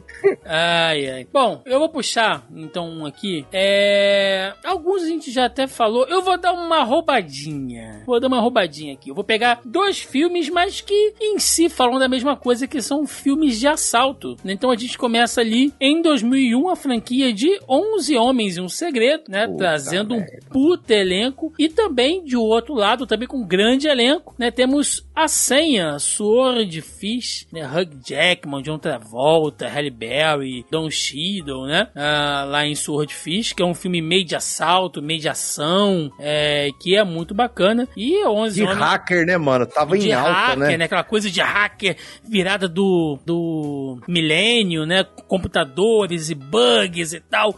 Tudo aquilo tava muito na moda. E 11 Homens e um Segredo, que, porra, George Clooney, Brad Pitt, Matt Damon, Julia Roberts, puta elencaço da porra também. É filme de heist, né? Inclusive, nós temos um Zoneando Podcast, Zoneando Podcast número 217, filmes de assalto. Eu e Joaquim Ramos elencamos diversos e diversos filmes é, com essa pegada de filme de assalto. Eu não vou, não vou me alongar muito aqui. Quem quiser, quem quiser saber a minha opinião mais, pode voltar lá nessa edição, né, do Zoneando Cento, perdão, do Zoneando 217. Mas eu quero saber se vocês gostam de filme de, de assalto. Se for pensar bem, Velozes e Furiosos 1 é um pouco de filme de assalto também, né? Então, Dá pra, dá pra ver assim. É, então a coisa tava meio nesse. É um subgênero, digamos assim, que tava ganhando força ali em 2001, né? Eu gosto, inclusive Swordfish, cara, é um filme muito bacana. É, é, pouca É. gente coloca ele na, na lista, mas ele é muito interessante, né, o Cadu? Inclusive, tem uma das cenas de explosão mais Foda. insanas. Foda. Cara, aquela cena, ela, porra, é Matrix pra caralho, mas muito bem feita. E, e tem,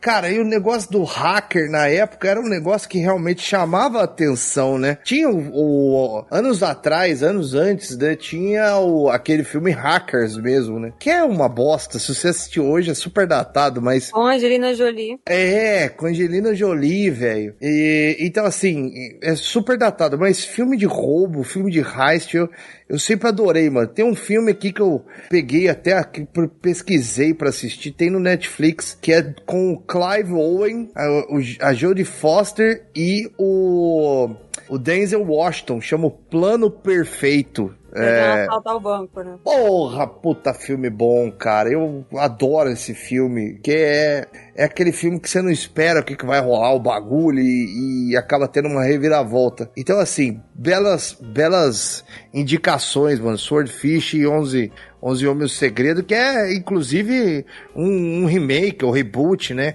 Sim. que o clássico, porra, Frank Sinatra e tantos outros grandes nomes da música americana, né? E são dois filmes. tem até um remake sul-coreano disso. Ah, deve ter. Pra Sabe? quem ouviu o último programa, pelo amor- e deve ser com o Leandro Hassum coreano, Melissa, ainda.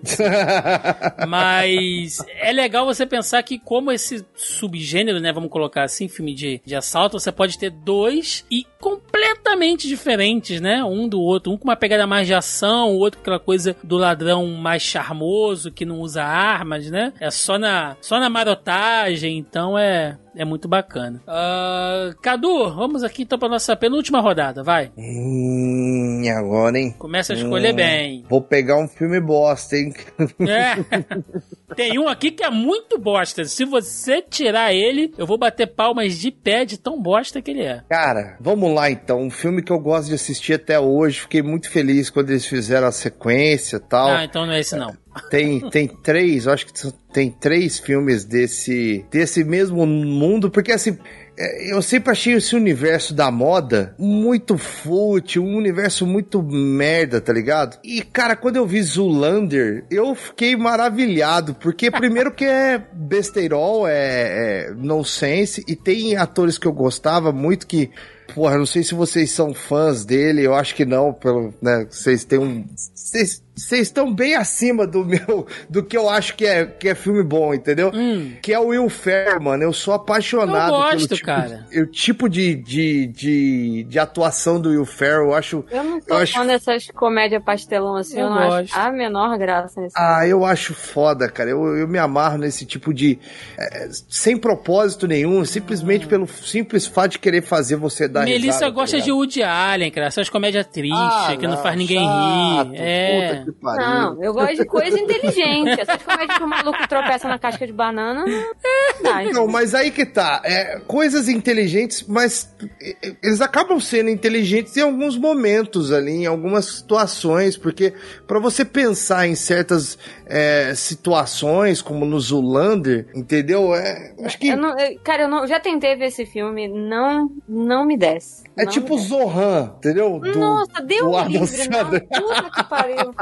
Eu adoro Zohan. Não. Quer ver um Então- filme tosquíssimo que meu. Nossa, eu nunca mais esqueci esse filme porque eu assisti uma vez com meu pai. Acho que é o... Eu acho que é o sexto sentido, ficou em português porque fizeram uma paródia. Que é com os irmãos Wayne. Vocês já viram esse filme? Que ele Já vai vi, fazer um. Que ele se submete a um. É tipo cobaia de laboratório, né? E aí ele fica com todos os sentidos dele muito aguçados. Porque ele participa desse projeto. Então é um filme. Com Ah, eu gostava Wayne, desse né? filme. Que é, nossa, mas o meu pai se escangalhava de rir. E eu olhava pra cara dele e falava, eu tava rindo dele. Eu não Em ria. português ficou sem sentido. Tem sentido isso. Eu, é, exatamente isso. Puta que, Gente, é. que é, trocadilho É escuro. maravilhoso. é, nossa. Esse filme é maravilhoso.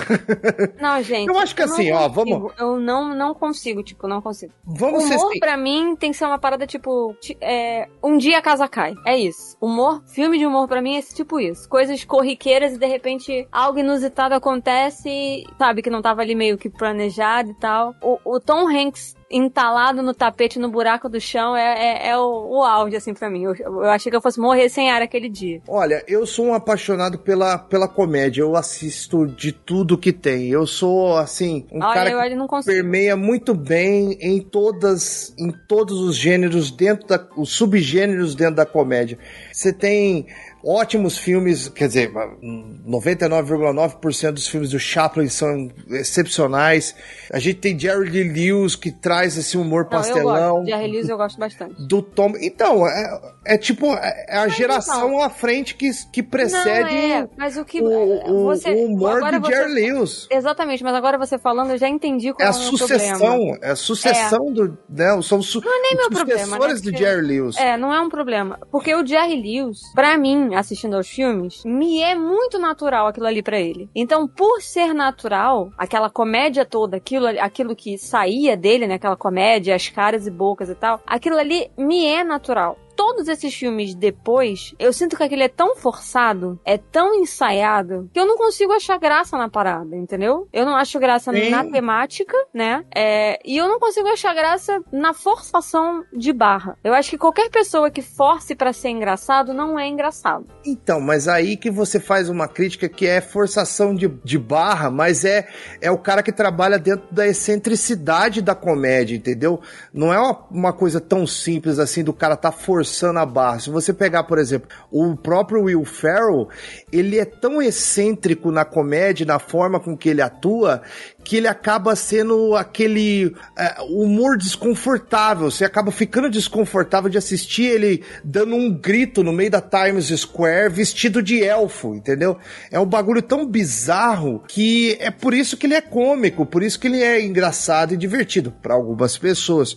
Tem uma evolução da comédia. A gente tem Chaplin, Jerry Lee Lewis, depois mais pra frente tem Richard Pryor, tem Robin Williams, Billy Crystal com um humor mais inteligente, mais satírico e ácido.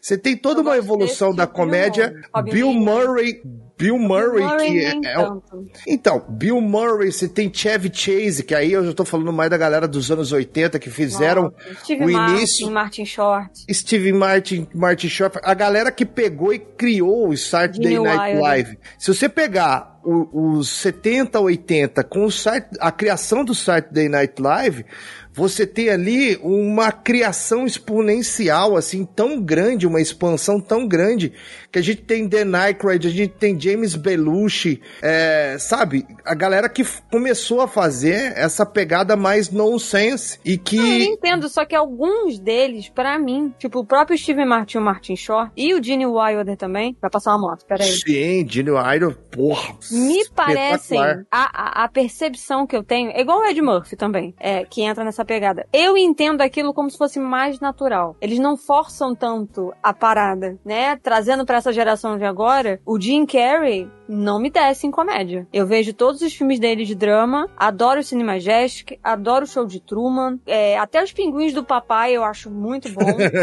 Agora, aquele do Ace Ventura, eu tenho um ranço daquele filme. Eu adoro esse O filme. Pentelho, eu tenho um ranço Ah, daquele filme. Maravilhoso esse filme. Então, assim, eu não gosto, eu realmente não gosto. Eu adoro o mentiroso, o mentiroso é bom, É mas bom. assim, eu tenho o meu limite, então eu preciso perceber que aquilo ali é natural. Eu adoro Modern Family por isso, porque aquilo ali pra mim é muito natural, me parece muito natural, toda aquela galera ali, aquelas, aquelas três famílias se relacionando, a forma como eles são, as situações do dia a dia que acabam se tornando engraçadas. Então, assim, eu gosto de coisas que me pareçam naturais. Então, qualquer coisa que é muito forçado, como exemplos que eu já citei aqui, inclusive o próprio Adam Sandler, não desce. Eu. Porra, eu sou fã incondicional do Sander. Assisti Inclusive- tudo que ele fez. Inclusive, Cadu, sabe onde a gente falou muito isso? Hum. No Zoneando Podcast 211, o gênero e os tipos de comédia. Então, Falamos. Eu fui muito criticada por isso, que o Thiago já começa falando que a Melissa não ri. pra quem quiser saber mais da nossa opinião sobre filmes de comédia, inclusive já fica o convite aqui pro Cadu da gente de repente fazer uma parte 2 desse programa, com outras referências aí, porque, né, sempre fica muito filme de fora. Eu, Então- inclusive, acho que eu citei Jerry Lewis, se não me engano, Então. Terror das mulheres. Então, a gente pega e faz uma parte 2 desse programa aí de, de gênero Cara, de eu- comédia. Eu topo demais. Eu, eu- assim, eu estudei um pouco sobre isso. Então assim. fica, fica o convite. Já fica o convite. Estudei no sentido de realmente pesquisar Sim. sobre a história dos caras, assim. A vida do Richard Pryor é, puta, é um, é um drama, tá ligado? Bom, Aliás, é, engra- né? Por isso engraçado é, geralmente são os palhaços. é Não o que total. Você nunca vê porque que o palhaço ri, né? Porque não tem um lance desse. Tem uma frase que eu esqueci agora. O lance de que o palhaço faz rir, é porque na verdade sofre. Tem uns rolê louco, assim. Filosófico, que não vem ao caso. Sim. Melissa Andrade, penúltimo filme seu. A lista tá afunilando. Eu já não tinha preparado ela antes, agora muito menos. Então, vou trazer um filme que eu também lembro de ter ido no cinema assistir. E eu vou falar os dois juntos, porque eles não têm nada a ver um com o outro. Mas foi uma dobradinha de cinema, tá? Que foi Tomb Raider com Angelina Jolie e o polêmico pôster de Apaga Mamilos e Não Apaga Mamilo. E Jurassic Park 3. Eita. Hum, polêmico. Que eu fui assistir no cinema, tipo, um atrás do outro. Eu assisti. Eu não lembro qual foi a ordem, qual que eu vi primeiro. Mas eu vi um, daí, dei um tempo de ir no banheiro, comprar um negócio pra comer, voltar pra sala pra terminar de assistir o outro. Você viu seguido Naquela- os dois, é isso? Vi os seguidos, dois. Dobradinha. Por isso que eu falei os dois juntos, porque eu vi no mesmo dia, entendeu? A minha prima tava aqui em casa, né? É porque ela- eles, meus tios moram, moram no Rio de Janeiro, mas não moram na, no estado, na, na capital, né? Eles moram é, em Tatiaia, então a minha prima ficou aqui, passou uma semana, eu acho que duas, não sei, porque eu, geralmente eu que ia pra casa deles, eles nunca vinham pra cá. E aí ela veio pra cá e a gente decidiu ir no cinema e fomos ver esses dois filmes. É, eu lembro até do que que a gente comprou, o que que a gente comeu, enfim. Foi, tipo, tenho uma memória bem, bem é, vívida desse dia, né? E eu lembro que, cara, eu gostei, na época, obviamente, tá, gente? É, gostei muito dos dois filmes. É, eu não reassisti Tomb Raider ainda, não, não sei exatamente a visão que eu teria do filme hoje, mas eu já revi Jurassic Park 3 e eu costumava achar que ele era um filme bom, mas agora que o meu senso crítico está um pouco mais apurado, eu já discordo de mim mesmo, entendeu? Eu só, eu só mantenho essa lembrança de que foi um dia divertido, que a gente assistiu os filmes, e que na época, né, os filmes eram bons e tal. É, eu gosto de algumas coisas do 3, porque eu acho que são coisas que tem no livro. O lance da ecolocalização dos, dos é, Velociraptors, por exemplo, né? O lance de que eles se comunicam. Isso é uma coisa que tem no primeiro livro. O primeiro livro só tem dois, tá, gente? Ou seja, no livro base, digamos assim. Isso é uma coisa que é muito comentada no, no livro, né? Uhum. É, e eles só foram colocar essa informação no terceiro filme. É, então, assim, Foi o primeiro coisas- filme a trazer o, assim, de maneira efetiva, né, Mel? Os pterodátilos, né? Trazer, assim, de mostrar eles ali essa agindo e cena, tal. é, essa era, era outro ponto que eu ia falar que isso no livro é uma das melhores partes do livro, é o momento que eles ficam presos na redoma, porque no livro a gente já falou de um podcast sobre isso, né, mas só recapitulando aqui rapidinho pra dar um contexto da situação, do porquê que eu falei do Jurassic Park 3, é porque no livro essa parte da, da redoma, como é chamada no, na- no livro, né, é, ela é muito assustadora, porque essa era uma das partes do parque que não estavam abertas ao público. Eles tinham os animais, mas eles falam, é, em algumas vezes no livro, tem algumas passagens que eles falam que eles não estão conseguindo adaptar aquilo ali de uma maneira que as pessoas consigam passar sem serem atacadas. Porque aquilo ali já virou virou a terra deles, só dos pterodátilos. E é uma coisa que eles só colocaram de uma maneira muito porca no terceiro filme. Então, assim, eu fico feliz que eles colocaram. É, tem um pouco da atmosfera que é descrita no livro, aquela coisa meio abandonada e tal, porque isso realmente acontece no, no, no livro 1. Então, eu acho que é, é por isso que eu tenho uma lembrança desse filme, entendeu? Mas, assim, as coisas que acon- acontecem, os atores. Eu gosto mais do fato de que o Alan Grant voltou. Eu acho que isso também mexe um, um pouco com a minha memória é, afetiva, né? Mas, assim, parando pra pensar hoje em dia, só foi, é, é só, foi só pela ocasião, né? É. Porque os filmes em si. Mas, mano, quando você imaginar que a gente teria seis filmes de Jurassic Park naquela época? Bom, eu, eu particularmente sou apaixonado né, pela franquia, inclusive deixo aqui a indicação para quem quiser ouvir o Zoneando Podcast 135, Jurassic Park, trilogia clássica que nós gravamos. Gente, esse podcast nada mais é do que um podcast. pra gente vender o nosso De- peixe de durante todos os jabá. outros Ó, podcasts. Todos os links que eu tô citando aqui eu vou deixar na descrição, já tô salvando aqui. Que a gente falou dos três filmes lá e já tá na hora agora, quando sair o próximo, da gente faz, fazer a parte 2, meu. Então é isso, salvem esses novos. links pra vocês ouvirem, porque a gente vai entrar de férias. É, é. E aí vocês vão ficar sem conteúdo? Não, não vão. Vocês vão Aproveita. deixar isso salvo, aproveita e vai lá ouvir alguns vai- que a gente já comentou aqui. Agora, sobre o Tomb Raider, na época eu fiquei maluco. Primeiro porque desde moleque eu já era putinha da Angelina Jolie, né, cara? Sempre fui fã. Não, de fã. novo, 2001 a gente tem alguns atores que estão surfando no, no hype da onda, né? Defendo até a morte Angelina Jolie. Quem falar mal E a perto de Angelina mim, Jolie, nessa soco. época, tava surfando no hype. Saio ela no faz soco. Porque ela faz um outro filme nessa mesma, no mesmo ano, que é um filme que ela faz com bandeiras, que é o Pecado Original. Que aí, meu filho, ali já crava de vez sexy symbol na carreira dela. Se já não estava cravado, cravou em Pecado Original. Pois é. Que eu recomendo vocês assisti- assistirem, que é, um- realmente é um bom filme. Eu tenho uma boa lembrança dele, eu Agora- espero não estar errado. Agora, Tomb Raider é meio galhofa, né? Tanto o primeiro Não, quanto meio o segundo. não, completamente. Né? O segundo tem, tem o Daniel Craig, mano, pelado no chuveiro. Mas, assim, como filme, o da Alicia Vikander é melhor. Como É filme. porque ele é mais próximo ao jogo remake e do tal, jogo é. de 2015. E ele é mais bacana, você mostra ela mais. Sim. Né? Ele é mais survival mesmo. É, cara, mas vale, vale pra cacete. É o retrato de uma época, gente. Começo dos anos 2000. Não, aquilo ali era a epítome da tentativa de reproduzir um filme de jogo. Sim, sim, sim, sim, sim. A gente viu filmes de jogos piores, né, Cadu? Pelo amor Ah, de com Deus. certeza. Resident Evil. Nossa, inclusive. Aliás, tá chegando. É, hein? tá chegando um novo aí, que Deus nos ajude. É, bom, meu penúltimo filme, gente, eu vou. Nossa, mas tem muita coisa que vai ficar de fora que eu vou levar lá pras menções honrosas. Eu vou falar de Não começa não, porque eu nem tenho menção honrosa. um filme. é, Divertido. Que filme. Esse aqui, eu não sei se a gente falou dele. Por isso que eu não vou puxar o link daquele zoneando de filmes Good Vibes. Eu não sei se a gente falou sobre ele. Mas pra Fala aí mim. que vai ver que eu lembro. Mas pra mim ele é um filme good vibe pra caramba, né? Mesmo sabendo que o ator já não está mais entre nós. Que é o Coração de Cavaleiro, cara. Com o Heath Ledger. Porra, esse é legal. Que filme divertido, né, Cadu? Ele é uma comédia, mas ao mesmo tempo ele quer se fazer ele como filme histórico e tem as lutas de justa, né? E o cara que é um ninguém e ele arruma uma armadura e vai disputar as justas e tal, né? William Thatcher. é muito da hora, assim, cara. E ele tá muito solto, ele tá se divertindo muito nesse filme. Eu tenho ótimas lembranças com esse filme. Então, Coração de Cavaleiro é, é bom até hoje, cara. É divertido até hoje. Assim, não sei Ou Bethany. Paul É, Bettany. Era o escudeiro era o- dele, velho. Não, o Paul Bettany é o trovador. É, o, O trovador, tipo, é. tipo bardo, é, né? ele é o, ficava- é, ele é, não, é, ele é o cara que anuncia. Ele fala William Thatcher. É. o escudeiro eu acho que era o, é o Alan Tudyk. É, o escudeiro é o Alan Tudyk. Porra, Tem esse um elenco, filme é tem um elenco de maravilhoso. carinhas conhecidas aí, né? Sim, não é? sim, sim, sim. Tem aquele maluco do, do Zoinho, Zoião, que eu nunca lembro o nome dele, mas nessa época também ele só fazia filme de, de, de época, né? James Purefoy. Porra, só, só nego maluco, velho.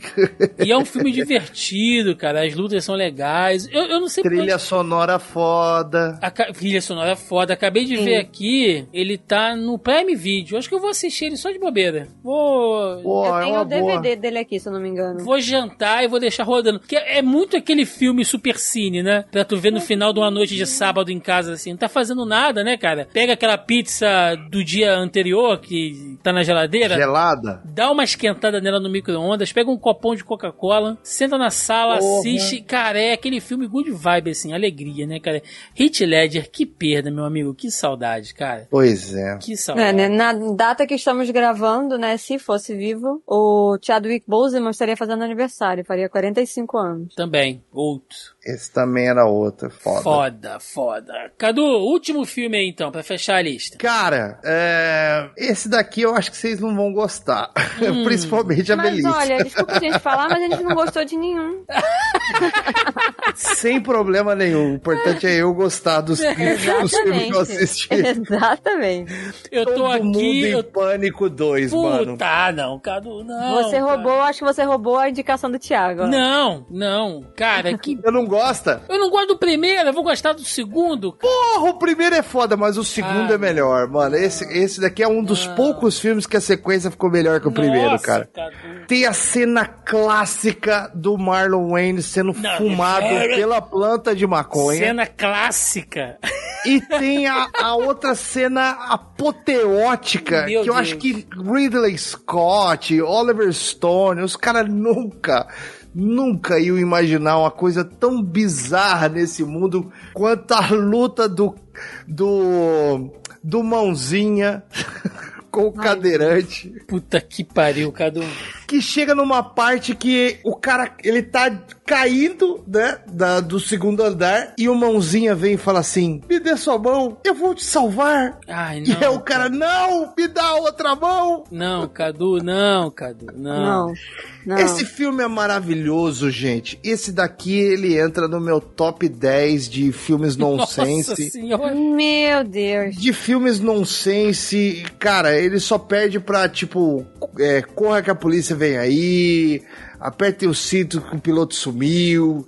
Filmes, assim, geniais da comédia escatológica, velho. E Todo Mundo em Pânico 2 é, é fantástico, é muito bom. Que Deus nos ajude, Cadu. Come esse purê. Como somos amigos, cara, não sei. Come esse purê.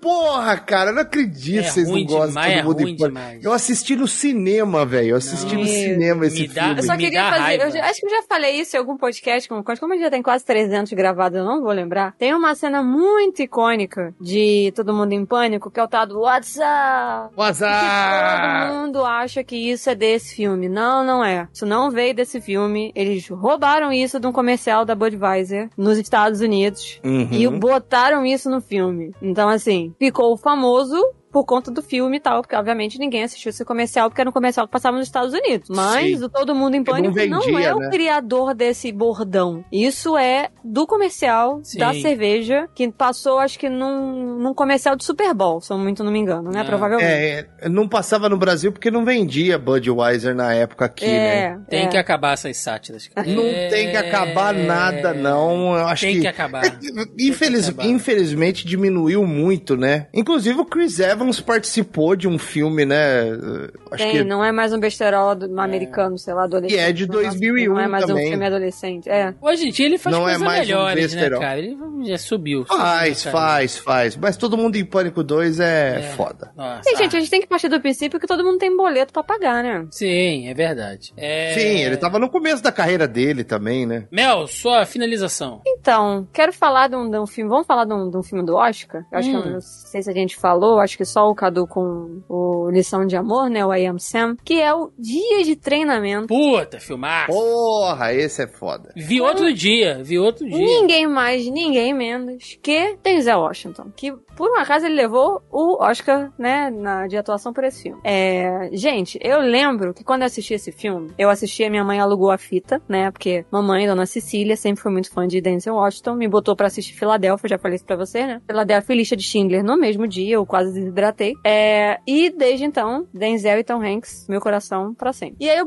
eu lembro até hoje que ela não gostou do final do filme. Porque o filme não tem um final, né? Ele não tem necessariamente um final. Ele encerra a história ali, mas ele não tem um final. Pra quem não sabe o que eu tô falando, Dia de Treinamento é um filme com o Denzel Washington e o Ethan Hawke, né? E o Ethan Hawke é o policial novato e ele é colocado junto com o, o Denzel pra eles serem parceiros ali. Só que o Denzel é um policial corrupto, digamos assim, né? É, então ele é, é um o dia, o nome do filme é o Dia de Treinamento, porque é isso, é 24 horas, né? Ou quase isso. Os dois ali patrulhando as, as ruas ali de Los Angeles e ele mostrando um outro jeito de fazer as coisas, né? O personagem do Denzel mostrando pro Ethan um outro jeito de fazer as coisas e o Ethan é aquele é, policial certinho, né? É aquela coisa mais é, seguindo a seguindo as, as regras, né? O by the book, como eles chamam, né? Tá seguindo é, o, as regras do livro, aquela coisa toda. E eu acho interessante porque é um filme do David Ayer, olha aí, né? Que é o, o, o diretor de,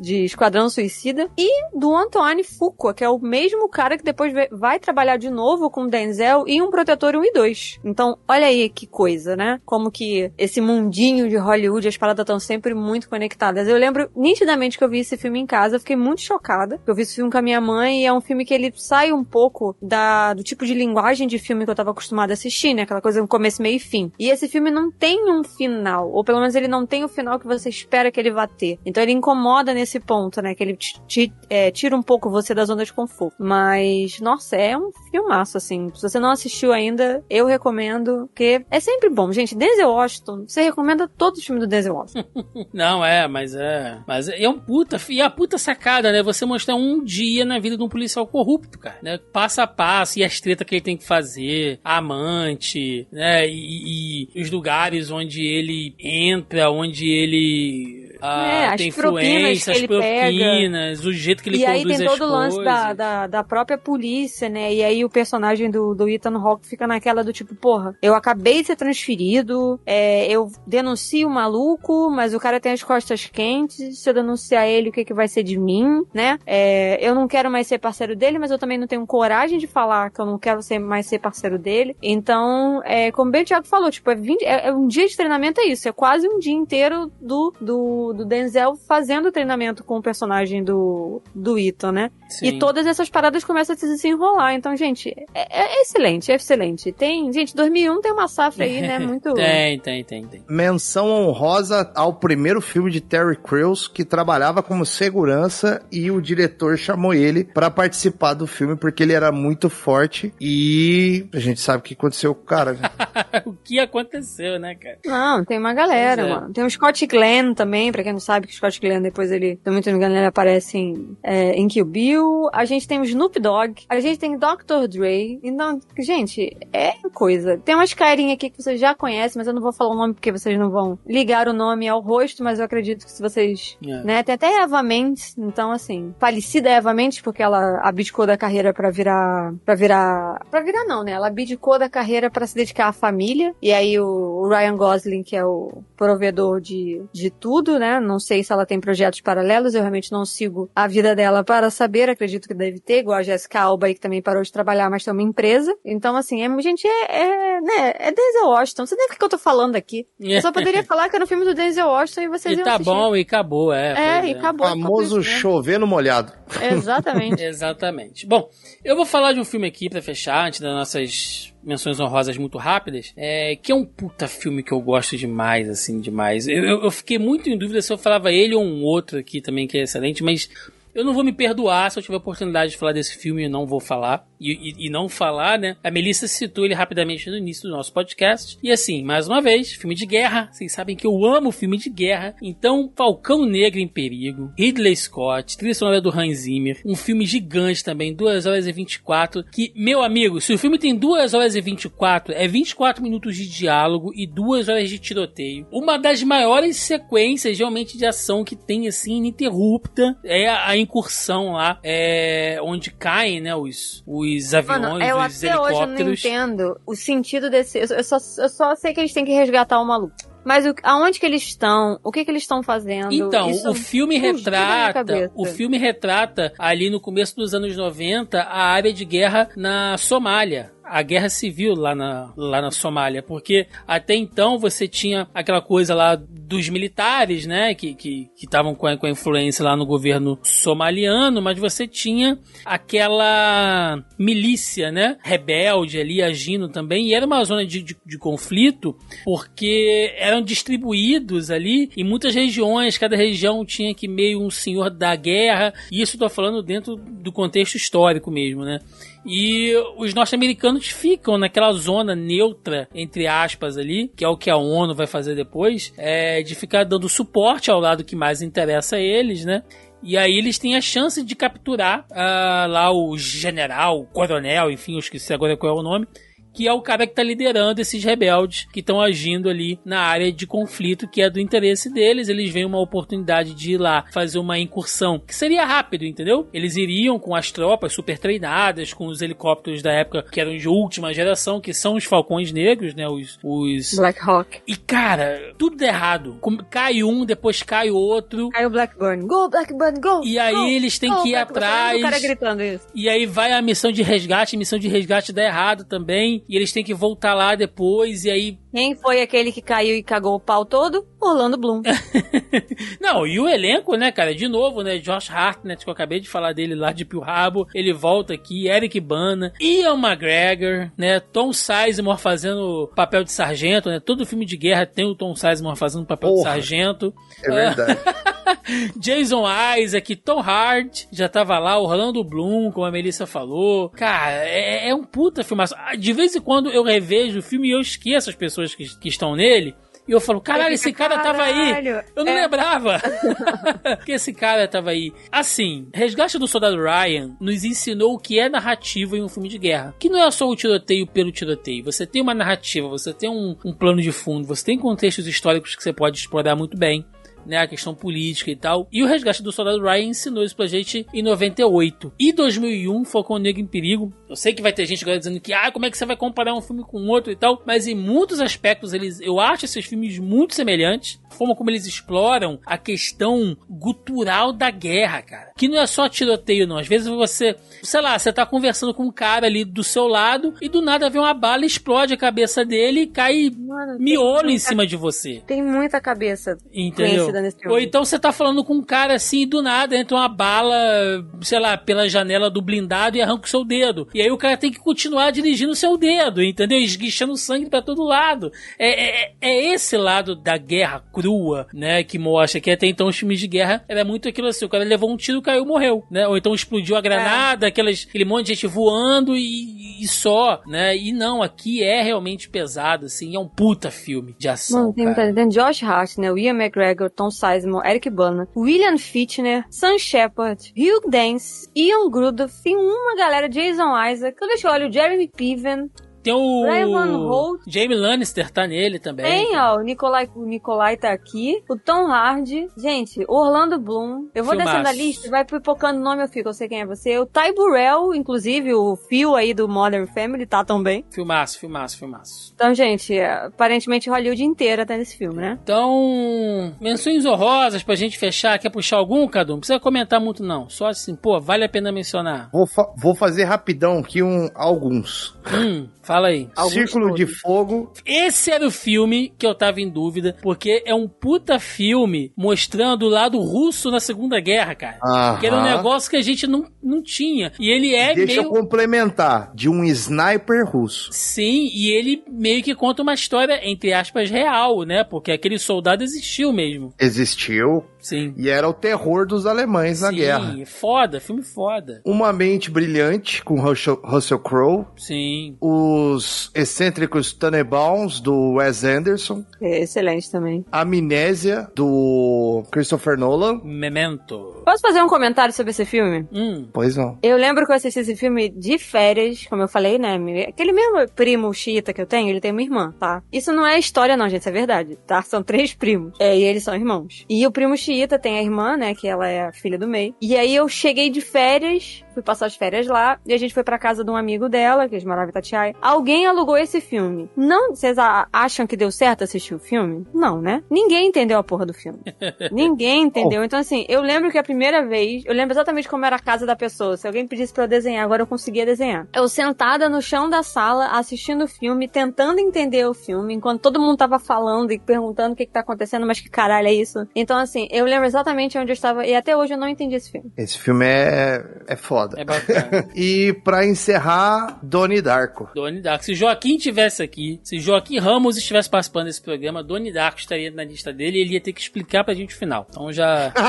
Já fica Difícil, aí. hein? Ah, ele, ele se vira, ele se vira. Cara, minhas menções honrosas também, muito rapidamente. Por que não falar, né? Harry Potter e a Pedra Filosofal, mas, enfim, a gente não vai citar aqui porque é Harry Potter, né, gente? É um filmaço, A enfim. gente já gravou A gente sobre já gravou isso. sobre eu já isso. falei no início desse É, filme. não, não, não, não vale nem Porque se voltar. for assim, eu já sei até qual vai ser a minha outra menção honrosa. Temos o Retorno da Múmia, ali também. Brandon Fraser, que eu fiz a piadinha no, no início do podcast, ainda.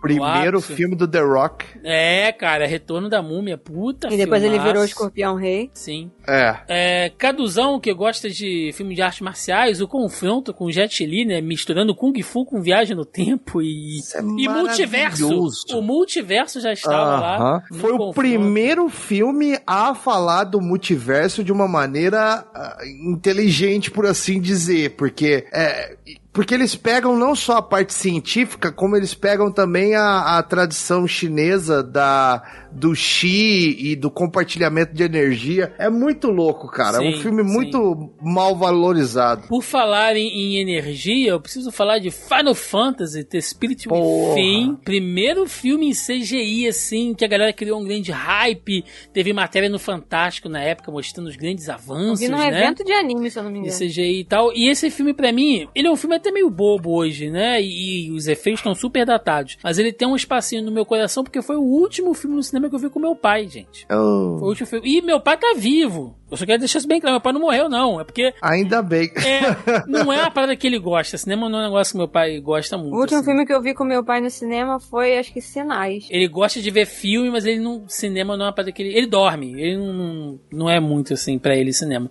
Mas a gente viu e tal. Foi um, foi um dia legal que eu Papai guardo. me levou pra ver Titanic e ele ficou chateado porque demora muito pro barco afundar.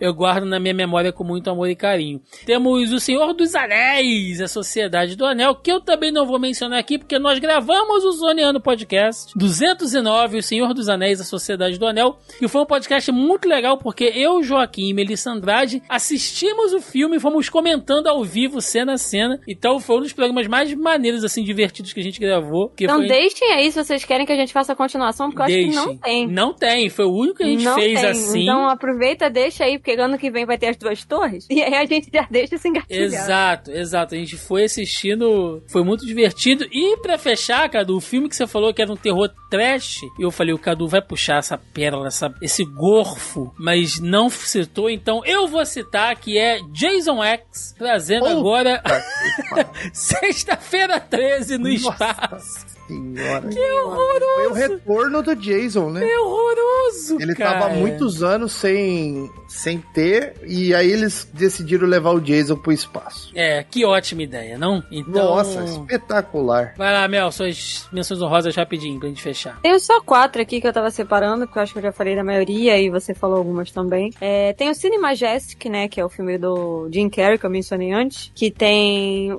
uma coisa a ver com, com o que a gente tá falando aqui, né? Essa paixão pelo cinema e tal. É interessante, e o pano de fundo é tipo a, é, Estados Unidos comunista, né? E o terror dos comunistas, aquela coisa toda. Eu gosto muito desse filme. Tem a Viagem de Chihiro, né? Que é um filme, que é uma Boa. animação aí de 2001, ganhou o Oscar e, e é fumado, mas que a gente gosta pra caralho, né? É, puxando um filme de guerra aí, que é um filme que eu gosto muito, com o Gene Hackman e o Owen Wilson, que é Atrás das Linhas Inimigas. Puta, esse filme é bom pra caralho. Esse é filme bom. Excelente, é um filmaço. E pra fechar, né, porque é uma coisa que mexe com literatura, que é uma parte que eu gosto muito, tem o Diário da Princesa, né, Julie Andrews e Anne Hathaway aí, que é um filminho teen, adolescente, mas que é muito fofinho, é muito bom. E eu tenho a coleção dos livros aqui, li todos, gosto bastante. E essas são as minhas menções honrosas. Maravilha, gente. Então é isso aí. Filmes que fizeram 20 anos do ano de 2001. Vamos lá, vamos pro encerramento. Vambora! E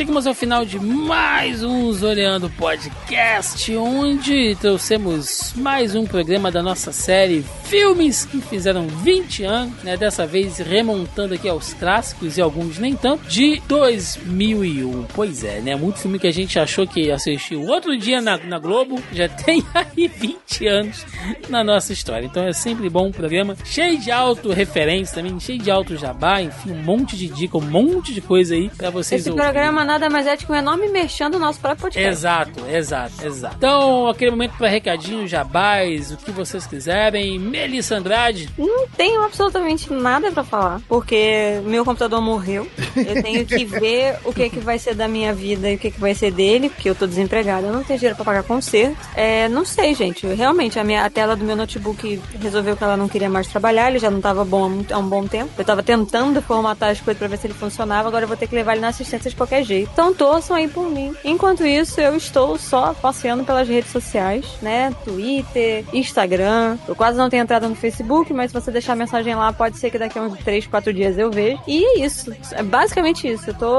né? Se não é o, o meu DSI sobreviver a mais de um ano e meio, acho que sem mexer nele, com bateria ainda. E se não é o Pokémon me salvar, eu acho que eu não sei o que seria de mim. Eu e esse meu outro computador aqui, que eu não me atrevo a fazer metade das coisas que eu faço nele. Ele não quis nem abrir o Discord, coitado. muito bem, muito bem. Então, por favor, Cado Lopes, aquele momento, seu recado, seu jabá, meu amigo. Cara, primeiramente é uma satisfação muito grande voltar a gravar com vocês, né? Com o Thiago, com a Melissa. Acho que a Melissa é a segunda vez que eu acho que eu gravei com ela. E dizer, cara, que assim, eu tô parado com o canal, mas você pode me seguir nas minhas redes sociais, que aí eu mostro um pouquinho dos bastidores de como é ser um jornalista no interior de Minas Gerais. Então é Cadu Lopes TV com K ao invés de C e tudo junto lá no Instagram. Muito bem, muito bem, muito bem. Gente, recadinhos de sempre, né? Lembrando mais uma vez, geralmente, né, via de regra, a gente joga lá o nosso tópico da pré-pauta no nosso grupelho do Zoneando Podcast, né? Geralmente esses programas de lista, assim, eu não, eu não jogo, que é pra deixar realmente mais é, pra opção dos participantes. Mas, mas, se você tá ouvindo esse programa e ainda não faz parte do nosso grupelho, tá marcando bobeira, o link tá aí na postagem, né, do nosso programa oficial, aqui no site, logo abaixo ao player você encontra o link, ou você entra aí no Facebook e procura Zoneando Podcast, que vocês nos encontram aí, lá um grupo muito bacana, a galera deixa um monte de jabá, né, participa lá dos nossos tópicos de pré-pauta, deixa perguntinha, comentário, piadinha, enfim, realmente uma interação muitíssimo bacana. Quero lembrá-los também que você acha o Zoneando Podcast nos principais agregadores e aplicativos de podcast, Deezer, Spotify e demais plataformas aí de áudio digital. O Zonaê também está nas principais redes sociais, Facebook, Instagram, Twitter e no YouTube e claro aqui na nossa casa no zonae.com.br onde você acha que todos os nossos demais podcasts aí, parceiros, enfim, só você explorar. Lembrando mais uma vez, também todos os links que nós estamos aqui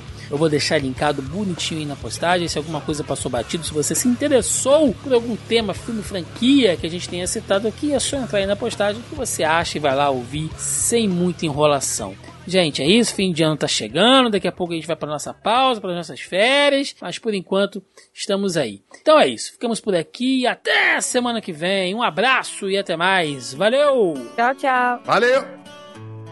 You are my fire, the one desire. Believe when I say I want